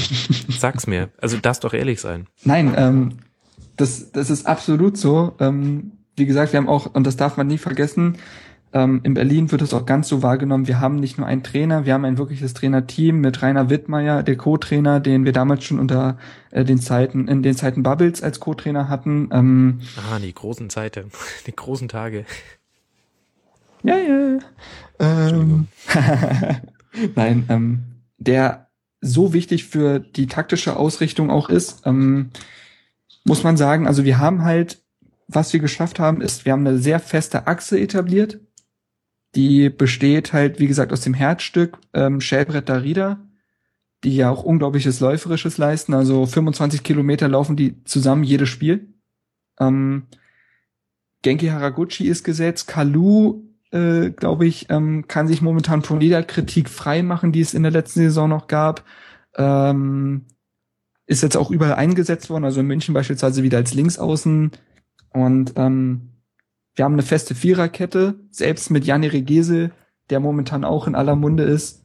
Ähm, ja, und auch ein Jahrstein funktioniert beispielsweise als Kraftersatz sehr, sehr gut. Also wir haben eine feste Achse, die können wir beliebig rotieren lassen. Beispielsweise sprechen wir von der schiefen 3, wenn wir Lustenberger auch ins Mittelfeld ziehen und dann haben wir Darida, Schellbrett, Lustenberger als, äh, als Sechser und wir richten uns auf die Systeme der Gegner perfekt aus. Beispielsweise gegen Hoffenheim war das der Fall, hatten wir das so geplant, wir spielen zu Hause, wir wollen Ballbesitz haben. Haben wir in der ersten Halbzeit 60% Ballbesitz gehabt. Der Punkt war, dass wir das so spielen wollten, dass wir uns nicht von den Hoffenheimern auskontern lassen. Und genau das hat man zu 100% perfekt erfüllt.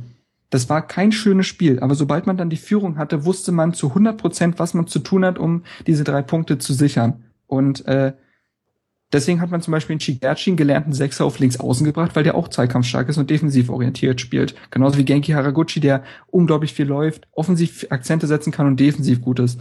Also wir haben, er nutzt halt, Dardai nutzt auch die komplette Breite des Kaders. Ähm, und da spielen Spieler auch mal auf Positionen, die sie früher vielleicht nicht bekleidet haben. Und da zum Beispiel Luhukai, da gab es eigentlich immer nur feste Positionen und immer das 4-3-3, immer. Egal gegen welchen Gegner. Und klar, das macht uns absolut stark, dass wir so durchrotieren können und es auch wirklich effektiv tun und nicht des Rotierens wegen. Ähm, Spielidee ist insofern einfach nur Fußball wieder zu lernen und zu zelebrieren und äh, mit dem Ball was anfangen zu können und nicht nur auf Konter zu spielen, sondern gegebenenfalls auch wirklich mal hochzustehen, ähm, zu pressen, gegebenenfalls Ballbesitz zu haben und all diese Grundtugenden des Fußballs bringt Dardai uns momentan neu bei und das kann man irgendwo als Spielidee erkennen. Wir lernen Fußball. Das ist so simpel wie es klingt, ähm, muss man sagen, dass viel zu viele Vereine in den letzten Jahren wahrscheinlich keine schöne Spielkultur hatten und Hertha hat absolut dazugehört und das ändern wir momentan. Jetzt hast du eine Sache schon angesprochen, nämlich Thomas Kraft. Der ist ja immer noch verletzt. Was hat er eigentlich? Das, das zieht sich doch ähm, schon ewig. Ja, äh, Thomas Kraft äh, hat eine schwierige Schulterverletzung, die zunächst, ähm, also zunächst sah das so aus, dass er im nächsten Spiel gegen den ersten FC Köln sollte er wieder spielen, musste das Abschlusstraining aber abbrechen. So, da hat man sich gedacht, okay, ähm, dann halt ganz klar wieder nächste Woche dabei. Jetzt zieht sich diese Verletzung und er hat ähm, weiterhin Schmerzen und äh, man weiß nicht so ganz genau, was jetzt passiert. Es könnte sogar sein, dass, äh, also wenn er, wenn man das jetzt falsch macht, dass äh, er, dass das chronisch wird. Das heißt, man muss jetzt sehr, sehr vorsichtig mit äh, dieser Verletzung umgehen. Ähm, OP könnte drohen, weiß man noch nicht so ganz genau. Und äh, ja, also man, selbst in Berlin weiß man nicht so ganz genau, woran das jetzt liegt, warum das so äh, kompliziert ist. Man weiß aber nur, dass äh, die Hinrunde für alle, die äh, von außen, die Hinrunde ist für Thomas Kraft beendet, ganz klar. Und äh, für die Rückrunde muss man sehen, wie es ihm geht. Also das äh, liegt gerade noch äh, im Nebel, wie da, wie es da bei ihm weitergeht. Mhm. Und gleichzeitig fragt unser Hörer Seppel Frickelberg. Sehr schöner ähm, Name. Ja, ob Rune Jahrstein nicht vielleicht Kraft sogar schon längst den Rang abgelaufen hat. Ähm, das ist so. Also ähm, Thomas Kraft kam damals als äh, Bayern-Sprössling zu uns und hat die ersten zwei Jahre überdurchschnittlich gut gehalten. Also in unserem Aufstiegsjahr und in der ersten Liga. Es gibt Paraden auf äh, in Videoaufnahmen, die sind wirklich unglaublich. Und da dachte man damals, okay, der war damals auch noch recht jung, also 23, 24. Ähm, das ist einfach ein jemand, der wird eine Ära bei uns prägen. Und was auch immer passiert ist, ist ähm, Kraft ist nicht mehr der sichere Rückhalt gewesen. Fußballerisch ist er sehr, sehr altmodisch veranlagt. Also er weiß mit dem Ball nicht viel anzufangen, produziert dort äh, eigentlich nur Fehlpässe, wenn er lang spielen muss, hat aber auch schon äh, Schnitzer drin, wo man sehr viel von sehr viel Glück reden konnte, dass der Gegner das nicht genutzt hat. Beispielsweise ein Gegner läuft ihn an und normalerweise müsste er den souverän wegspielen, verliert er den Ball in der Situation und der schießt und der Gegner schießt über das leere Tor. Sowas. Ähm, zudem hat er eine, sein Problem ist, er ist nur 1,87 groß, klar, äh, ein Jan Sommer kriegt das auch hin, aber das ist eine andere Qualitätsstufe.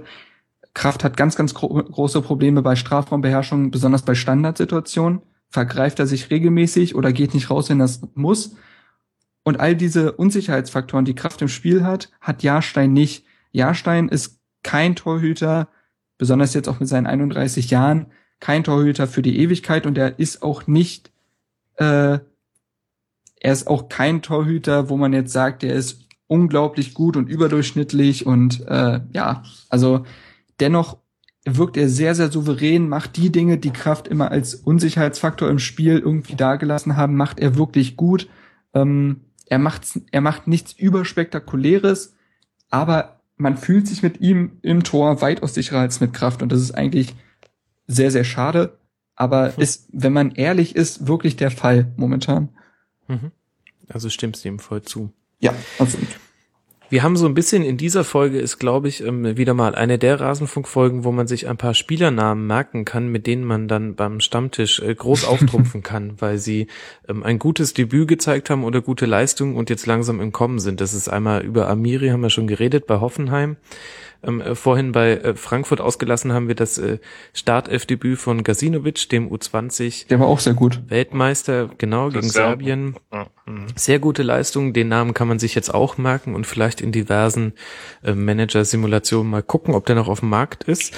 Und dann wirft unser Hörer Blaues Gehirn noch einen Namen ein, über den du mir jetzt bitte noch mehr erzählst, nämlich Janni Regesel der ja jetzt, ich glaube, schon das dritte Spiel in Folge über 90 Minuten gemacht hat.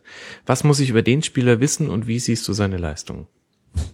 Ähm, Janne Regese war immer jemand, der im Dunstkreis der Spieler lag oder der Name lag, wo man gedacht hat, die schaffen es vielleicht in den Profibereich. Ähm, da gab es noch andere Namen vor der Saison, Maxi Mittelstädt oder ähnliches, ähm, dem man das eigentlich eher zugetraut hat und die waren auch im Trainingslager äh, mit dabei, drei Jugendspieler. Janne Regesel war nicht dabei. Ähm, und durch etliche Verletzungs- oder andere Problematiken, also unser Stammrechtsverteidiger ist ja eigentlich Peter Pekarik, der hat sich verletzt, auch Schulterverletzung, musste operiert werden und äh, wird zur Rückrunde wieder dabei sein. So. Ähm, dann hat Mitchell Weiser übernommen und hat das, wie glaube ich jeder, der die Bundesliga verfolgt, weiß, ähm, hat das sehr, sehr gut gemacht. Besonders offensiv gesehen war der wirklich ein Gewinn und sowas kannten wir tatsächlich lange Zeit nicht, weil Peter Pekarik äh, defensiv sehr stark ist, offensiv aber kein Virtuose. Und jetzt hat sich äh, hat hat äh, mit, äh, hat man dann gegen Gladbach, wo es wo man ja 4-1 verloren hat, hat man sich den Mut mal äh, den Mut gefasst und Janne Regese für die letzte Viertelstunde reingeworfen. Und damals hat dann äh, Dardai zu äh, gesagt, wir haben zwei Ballkontakte von ihm gesehen und wussten, der spielt nächste Woche in Hannover. Und so kam es dann auch, dass äh, er gegen Hannover in der Startelf stand. Ähm, das Interessante ist auch, dass er ja für seine 19 Jahre durchaus ähm, speziell aussieht. Also seine Frisur und auch sein fast schon komplett tätowierter Arm ist natürlich etwas, was ihn irgendwo herausstechen lässt. Dennoch eine eher ruhige Person, ähm, der einfach wirklich sehr, sehr diszipliniert Fußball spielt. Der ist ein Mentalitätsspieler, der, der, ähm, der hat, äh, der ist sich für nichts zu schade, gibt sehr viel Einsatz, ist aber nie übermotiviert. Das heißt, gegen Hannover hat er eigentlich alle Aufgaben erledigt, die man als Außenverteidiger zu erledigen hat. Defensiv äh, äh, alles zu machen, aber auch offensiv das Spiel anzukurbeln. Und zusammen mit Phil Weiser, der den Rechtsaußen gab, war das eine verdammt gute rechte Seite. Und ähm, für 19 Jahre spielt Janni Regesel einen äh, bemerkenswert unaufgeregten Fußball ähm, auf einer der wohl besonders in Deutschland komplexesten Positionen, die es gibt als Außenverteidiger. Er macht seine Sache einfach wirklich sehr, sehr gut, unspektakulär, muss nicht irgendwie unter Welpenschutz geraten, von wegen, ja, dafür, dass es sein Debüt war, war das gut. Nein, das ist einfach insgesamt in der Mannschaft gesehen eine sehr, sehr geschlossene Leistung und äh, Jani Regesel, man darf das nicht immer zu weit greifen, weil man, weil viele Talente schon, besonders auch in Berlin gescheitert sind. Ähm, aber er hat auf jeden Fall das richtige, richtige Rüstzeug, weil er zum einen das Talent hat, aber auch wirklich den, den Willen und auch die Reife. Also könnte es wirklich ein Spieler werden, von dem man in den nächsten Jahren wirklich was hört. Mhm. Wir werden es uns merken und dann können wir alle sagen, ähm, du hast es uns im Rasenfunk als erster prophezeit. Also halten wir fest, ihr habt ähm, keine einheitliche Spielidee, was aber vor allem daran liegt, dass ihr euch auf jeden Gegner speziell einstellt. Ihr habt mit Dardai und Wiedmeier so eine stille, stumme Achse, die jetzt so ein bisschen sich äh, auf dem Spielfeld dann fortsetzt in ähm, Skjelbred äh, Darida. Ihr habt ähm, ein, äh, ein Torwartproblem gelöst, das es so direkt gar nicht gab, beziehungsweise gibt, weil der zweite Torhüter, der, die etatmäßige Nummer eins gerade noch verletzt ist, mysteriös. Und ihr habt Ruhe im Umfeld und noch einen äh, jungen Typen, ähm, der vielleicht eine schöne, schöne Flanke mal zusammen mit Mitchell Weiser bilden kann. Was gibt es noch etwas, was du über die Hertha loswerden möchtest? Dann musst du jetzt damit rausrücken. Ach, generell die Stabilität und die generell die Personalien, die jetzt auch ähm, beispielsweise auch verlängert haben. Also so eine wichtige Stützen wie Marvin Plattenhardt oder Sebastian Langkamp haben ja äh, jetzt auf Jahre hin verlängert. Marvin Plattenhardt bis 2020. Das ist schon ein Vertrauensbeweis von beiden Seiten. Ähm, man merkt, dass in Berlin wirklich was ranwächst, dass wir auch interessant werden für viele Spieler. Also viele hätten nicht gedacht, dass wir in Darida oder Weiser bekommen. Mhm. Und ähm, da wächst wirklich was zusammen und nicht nur Regese und Weiser sind ja junge Spieler, die wir momentan fördern, sondern auch Niklas Stark, den wir verpflichtet haben, der leider verletzt ist, der muss leider auch unters Messer.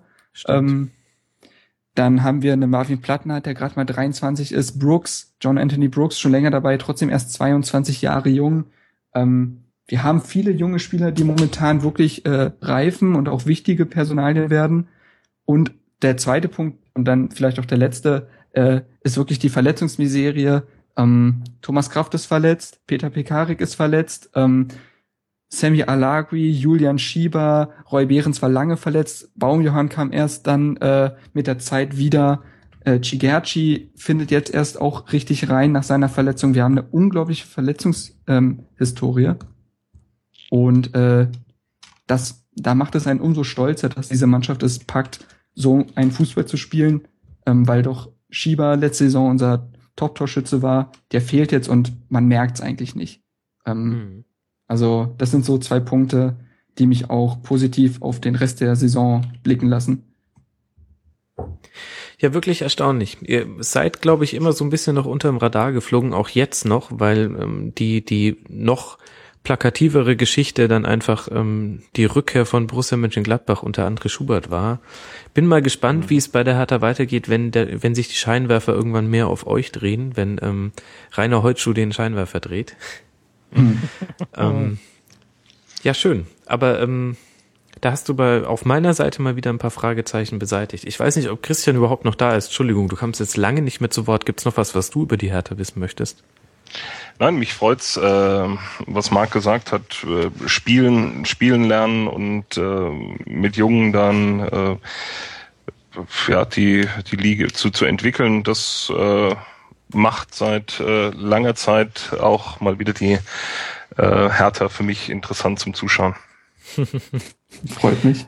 Schöner hm. hätte dieses Schlusswort nicht sein können. Ähm, vor allem, weil Christian bisher aufgefallen ist als jemand, der eher mal poltert und ähm, ja. hasst. und dann, wenn sogar Hass. er jetzt dann zufrieden ist mit der Hertha, dann kann man mehr nicht erreichen. Man dann kann man auch, glaube ich, von Darmstadt. ja. ja, warten wir mal ab den 12. Dezember, wie sie Hertha in Darmstadt präsentiert, welchen ja, Matchplan da, da, äh, da auspackt. Da wird es einen Twitter-Krieg geben. Ich sag's dir. yes. Wenn wir dann ja, äh, gegen Sandro Wagner, Peter Niemeyer und Fabian Holland spielen, das äh, das wird eine Sause, du. ja, Sandro Gohl, die sind äh, turbo motiviert. Na klar. Wir werden Wunderbar. es auf dem Schirm haben. Na ja, klar. sehr schön. Ich glaube, mehr gibt es zu diesem Spieltag äh, wirklich nicht zu sagen. Wir haben uns äh, viel, viel Zeit äh, genommen und die richtigen Schwerpunkte gesetzt. Habt ihr noch Lust und Zeit für einen kurzen Blick in die internationalen Ligen? Na klar. Schieß los. Dann hat Christian jetzt schon wieder keine Chance mehr. äh, Premier League. Ähm, tatsächlich so, dass City jetzt wieder ähm, vorne ist, dank eines 3 zu 1 gegen Southampton und dahinter haben die Plätze zwei bis fünf alle nur unentschieden gespielt. Als da wären Leicester, die als Tabellen Erster in diesen Spieltag gegangen sind, 1 zu 1 gegen Manchester United. Oh. Arsenal mit Tor von Ösel, der wahnsinnig gut drauf ist. Echt krass. Hört euch den German Gunners Podcast an, lohnt sich. Ähm, gegen Norwich 1 zu 1, Spurs gegen Chelsea 0 zu 0. Was heißt, dadurch, dass Liverpool gegen Swansea gewonnen hat, saugen die sich jetzt langsam ran. Jetzt schon Platz 6 und 23 Punkte und die davor 25, 27, 28, 29. Mhm. Ja, du mhm. schaust öfter Liverpool, Mark, hast du gesagt. Mhm. Für dich dann keine Überraschung? Ähm, wenn man die spielerische Entwicklung sieht von Liverpool äh, seit Klopp, tatsächlich nicht. Also ähm, man muss auch sagen, dass äh, die Vereine, die bis jetzt oben stehen, alle nicht komplett souverän sind. Man kann auch davon ausgehen, dass Leicester äh, noch ein bisschen ablassen wird, auch wenn es beeindruckendes, was die bis jetzt geliefert haben. Manchester United spielt einen nicht würdigen Fußball für den Platz, den sie dort haben. Auch wenn es mich für Schweinsteiger freut, dass er jetzt getroffen hat. Also ich muss sagen, Liverpool spielt einen der besten Fuß, äh, wirklich einen der besten Fußballstile, die es momentan so in der Premier League gibt. Ähm, die kommen auch alle noch nicht so mit dem System klar, was Klopp spielt, was sehr halt an die BVB-Zeiten erinnert. Ist ja klar, also warum sollte er das System, was damals so gut funktioniert hat, nicht auch irgendwo auf den FC Liverpool anwenden können? Also starkes Pressing ähm, und äh, schöne Offensivkombination, ein Emre Can äh, blüht unter ihm auf mit einem unglaublichen Hackenpass äh, im Spiel gegen Chelsea. Nee, war Man City, war Man City. City. Mhm. War Man City und ähm, auch Spieler wie Lallana, die absolut als Fehleinkäufe galten, blühen auf und ähm, Nee, also für mich tatsächlich nicht total verwunderlich, dass Liverpool jetzt da oben angreift. Und äh, man wird sehen, wo es noch hinführt. Internationales Geschäft wäre sehr schön. Ich denke mal, das wird auch irgendwo von Klopp gefordert, sollte es weiter so gehen. Ähm, macht einfach Spaß, Liverpool zuzugucken, absolut. Mhm. Insgesamt auch eine Liga, die gerade eine schöne Dynamik hat, mit vielen Geschichten, ja. die da zu schreiben sind. Ähm, ich glaube, das wird ähm, bis Weihnachten und dann gibt's ja auch noch den Box Day Boxing Day, Box Day? Boxing Day. Egal. Boxing Day, genau. Ähm, das wird, glaube ich, noch ähm, spannend zu verfolgen sein, wenn man Lust hat, ähm, sich Premier League ein bisschen zu geben. Die traurigste Geschichte schreibt bis jetzt Aston Villa. Fünf Punkte nach 14 Spielen. Schon fünf Punkte hinter den anderen. Das ist schon, äh, ja, das hätte man nicht so erwartet vor der Saison. Das ist allerdings wahr, ja. Das ist wahrscheinlich die Rache für Aston Villa waren noch diejenigen, die ihr ähm, mhm. Logo gewechselt haben aufgrund des Ach so. Investoren. Nee, nee, nee, oder? nee, nee, nicht Aston Villa. Das, nee. ähm, um Gottes Willen, wer war denn das? Also in der ersten Liga wüsste ich jetzt gar nicht, wer das gewesen sein soll. Dann habe ich das, das jetzt vollkommen falsch. Das ähm, war mit dem, mit dem Drachen, weil das. Ja, nein, das waren die. Ähm, geh mal weiter im Programm, ich, ich finde das kurz raus. Mhm. Das ist gut. Dann äh, können wir noch in die Premiere Division gucken. Da ist aber eigentlich alles wie immer. Ähm, Barca marschiert jetzt nach dem 4 zu 0 im Klassiko, jetzt auf 4-0 gegen Real Sociedad. Messi auch wieder zurück, trifft auch wieder, klar, was soll er auch sonst tun, hat er nichts zu tun, aber haben auch alle drei Großen gewonnen. Da finde ich am interessantesten Atletico, die auf Platz zwei stehen mit ähm, vier Punkten Rückstand hinter Barca und da finde ich bemerkenswert die Torbilanz, weil die nämlich 18 zu 6 Treffer haben. Also die mit großem Abstand beste Abwehr in der spanischen Liga. Mhm.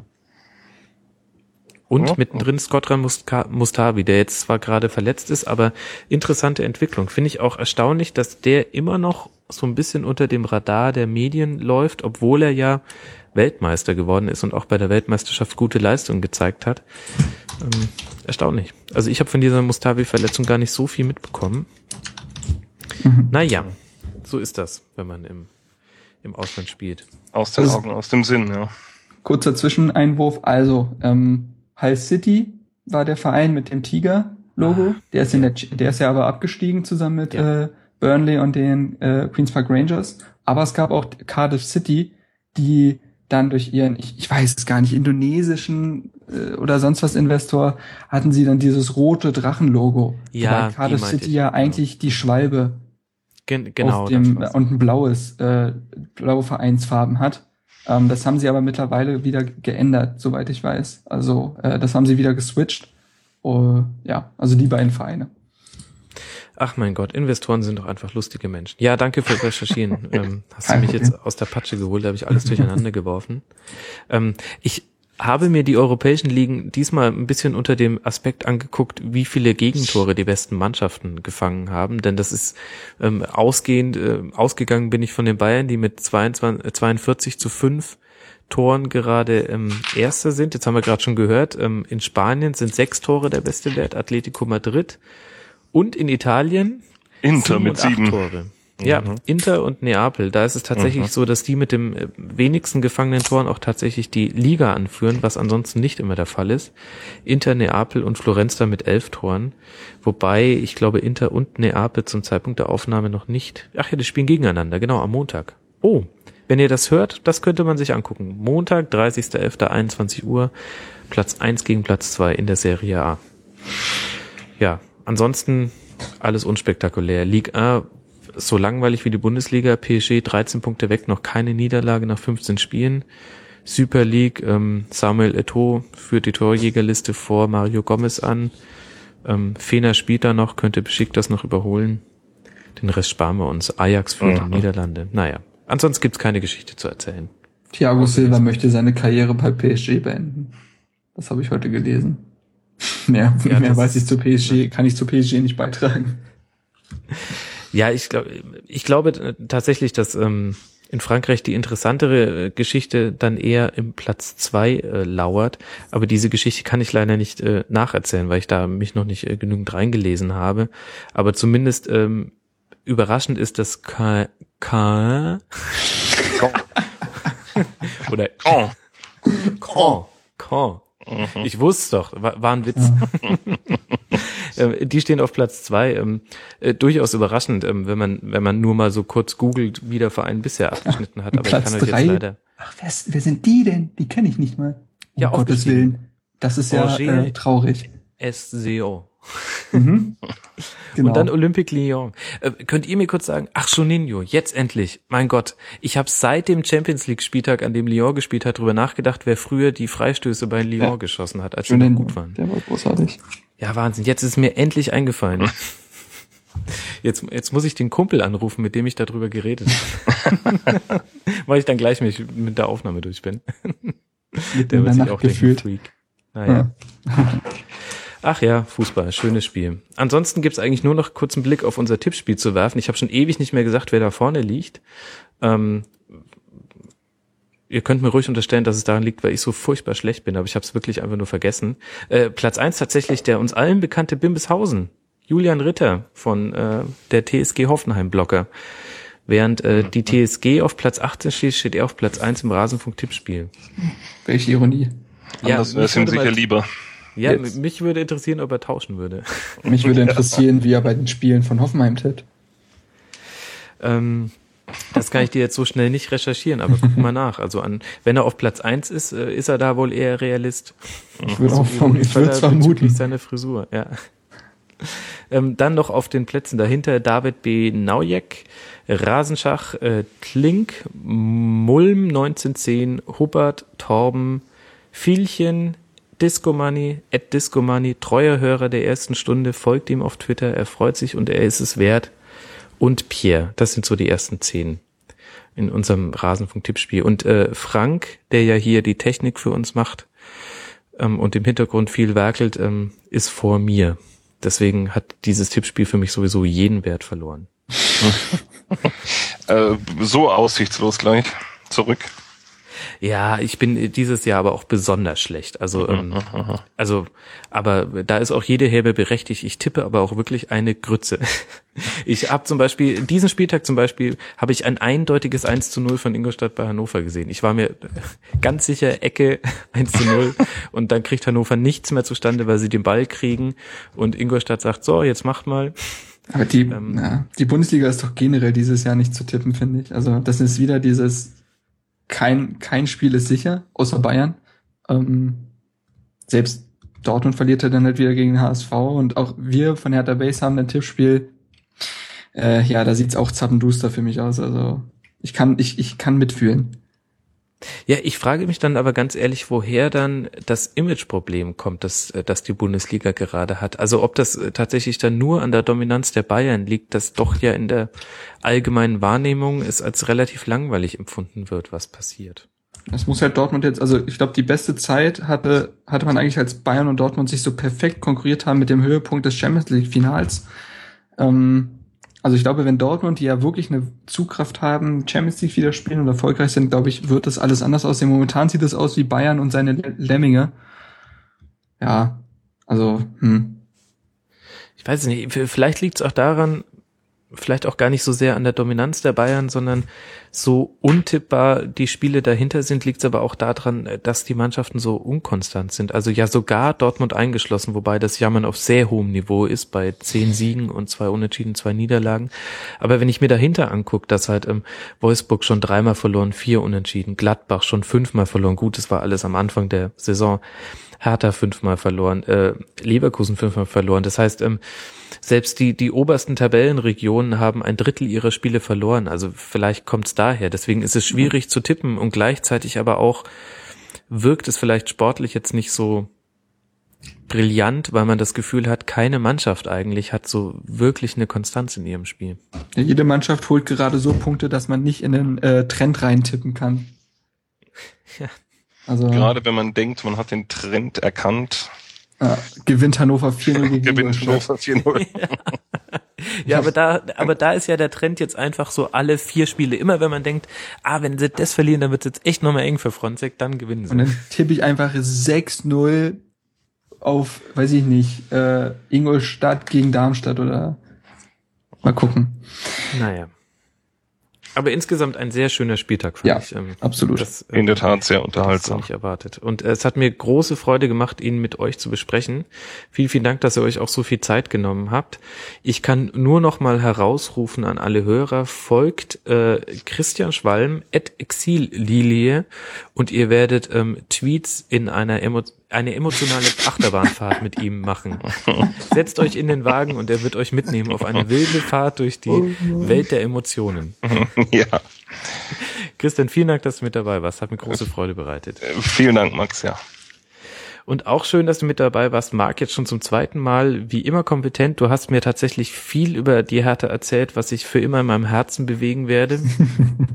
Ähm, schön, dass du mit dabei warst. Äh, Marc at äh, jungeH1892 von herthafanbase.de. Vielen Dank. Ja, sehr gerne. Freut mich, dass ich ein bisschen Massenaufklärung betreiben konnte. Und äh, freut mich tatsächlich auch, dass äh, Christian als Darmstädter hier war, denn auch das war mir bis jetzt immer so ein bisschen ein Rätsel. Jetzt weiß ich, wie die Stimmungswelt aussieht bei den ja. Medien und äh, ja, weiß sehr, auch welchen, gut, ja. welchen Namen ich quasi leihen werde, wenn ich das nächste Mal irgendwie betrunken sein sollte. Exilnilja. Ja, Exilnilja. ja. Das funktioniert in fast allen Aggregatzuständen. Sehr, sehr das gut. praktisch, ja. ja. Ähm, ja, nee, äh, war sehr schön, dass du diesen weißen Fleck auf der Fußball-Landkarte ähm, so ein bisschen ähm, äh, farbig für uns gemacht hast. Okay. Äh, jetzt brauche ich nur noch einen noch einen Ingolstädter nach dem Felgenralle und mal noch einen Wolfsburger Hast und jemand vom HSV, dann Hattest du jemand Mainz da vielleicht? Ja, Mainz hatten wir die Mara Braun. Wäre aber auch mal ah, wieder ja. nötig. Ja, Ach, es wird einfach nie langweilig. Aber morgen, wir haben ja noch ein paar Sendungen. Morgen geht's ja dann zur Mitgliederversammlung für mich von Hertha. Mal gucken, was uns da so alles Schönes erzählen. Ja, schön. Man wird es da nachlesen können auf deiner Seite und man wird es auch hören können und damit schicke ich meine Podcast-Grüße raus, denn äh, passenderweise zu dem Schwerpunkt dieser Sendung ist jetzt auch ein neuer Hertha BSC Podcast verfügbar. Damenwahl heißt er und ihr solltet alle reinhören. Ähm, es emotional geht's ungefähr so zu, wie wenn äh, Christian und Marc entspannt zurückgelehnt über ihre Vereine reden. Also es ist sehr nüchtern, sehr angenehm zu hören. Ich habe äh, die aktuelle Folge mir jetzt schon gegeben, sehr zu empfehlen. Hört den Damenwahl-Podcast.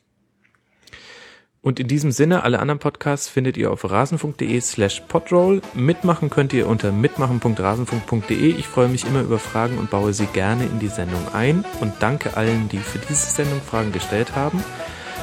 Und ansonsten bleibt mir nur zu sagen, bewertet uns gerne bei iTunes, wenn ihr mögt, und hört vor allem rein. Das ist noch viel, viel wichtiger. Nächste Woche gibt's die nächste Folge, wieder mit lustigen Schwerpunkten zu interessanten Vereinen.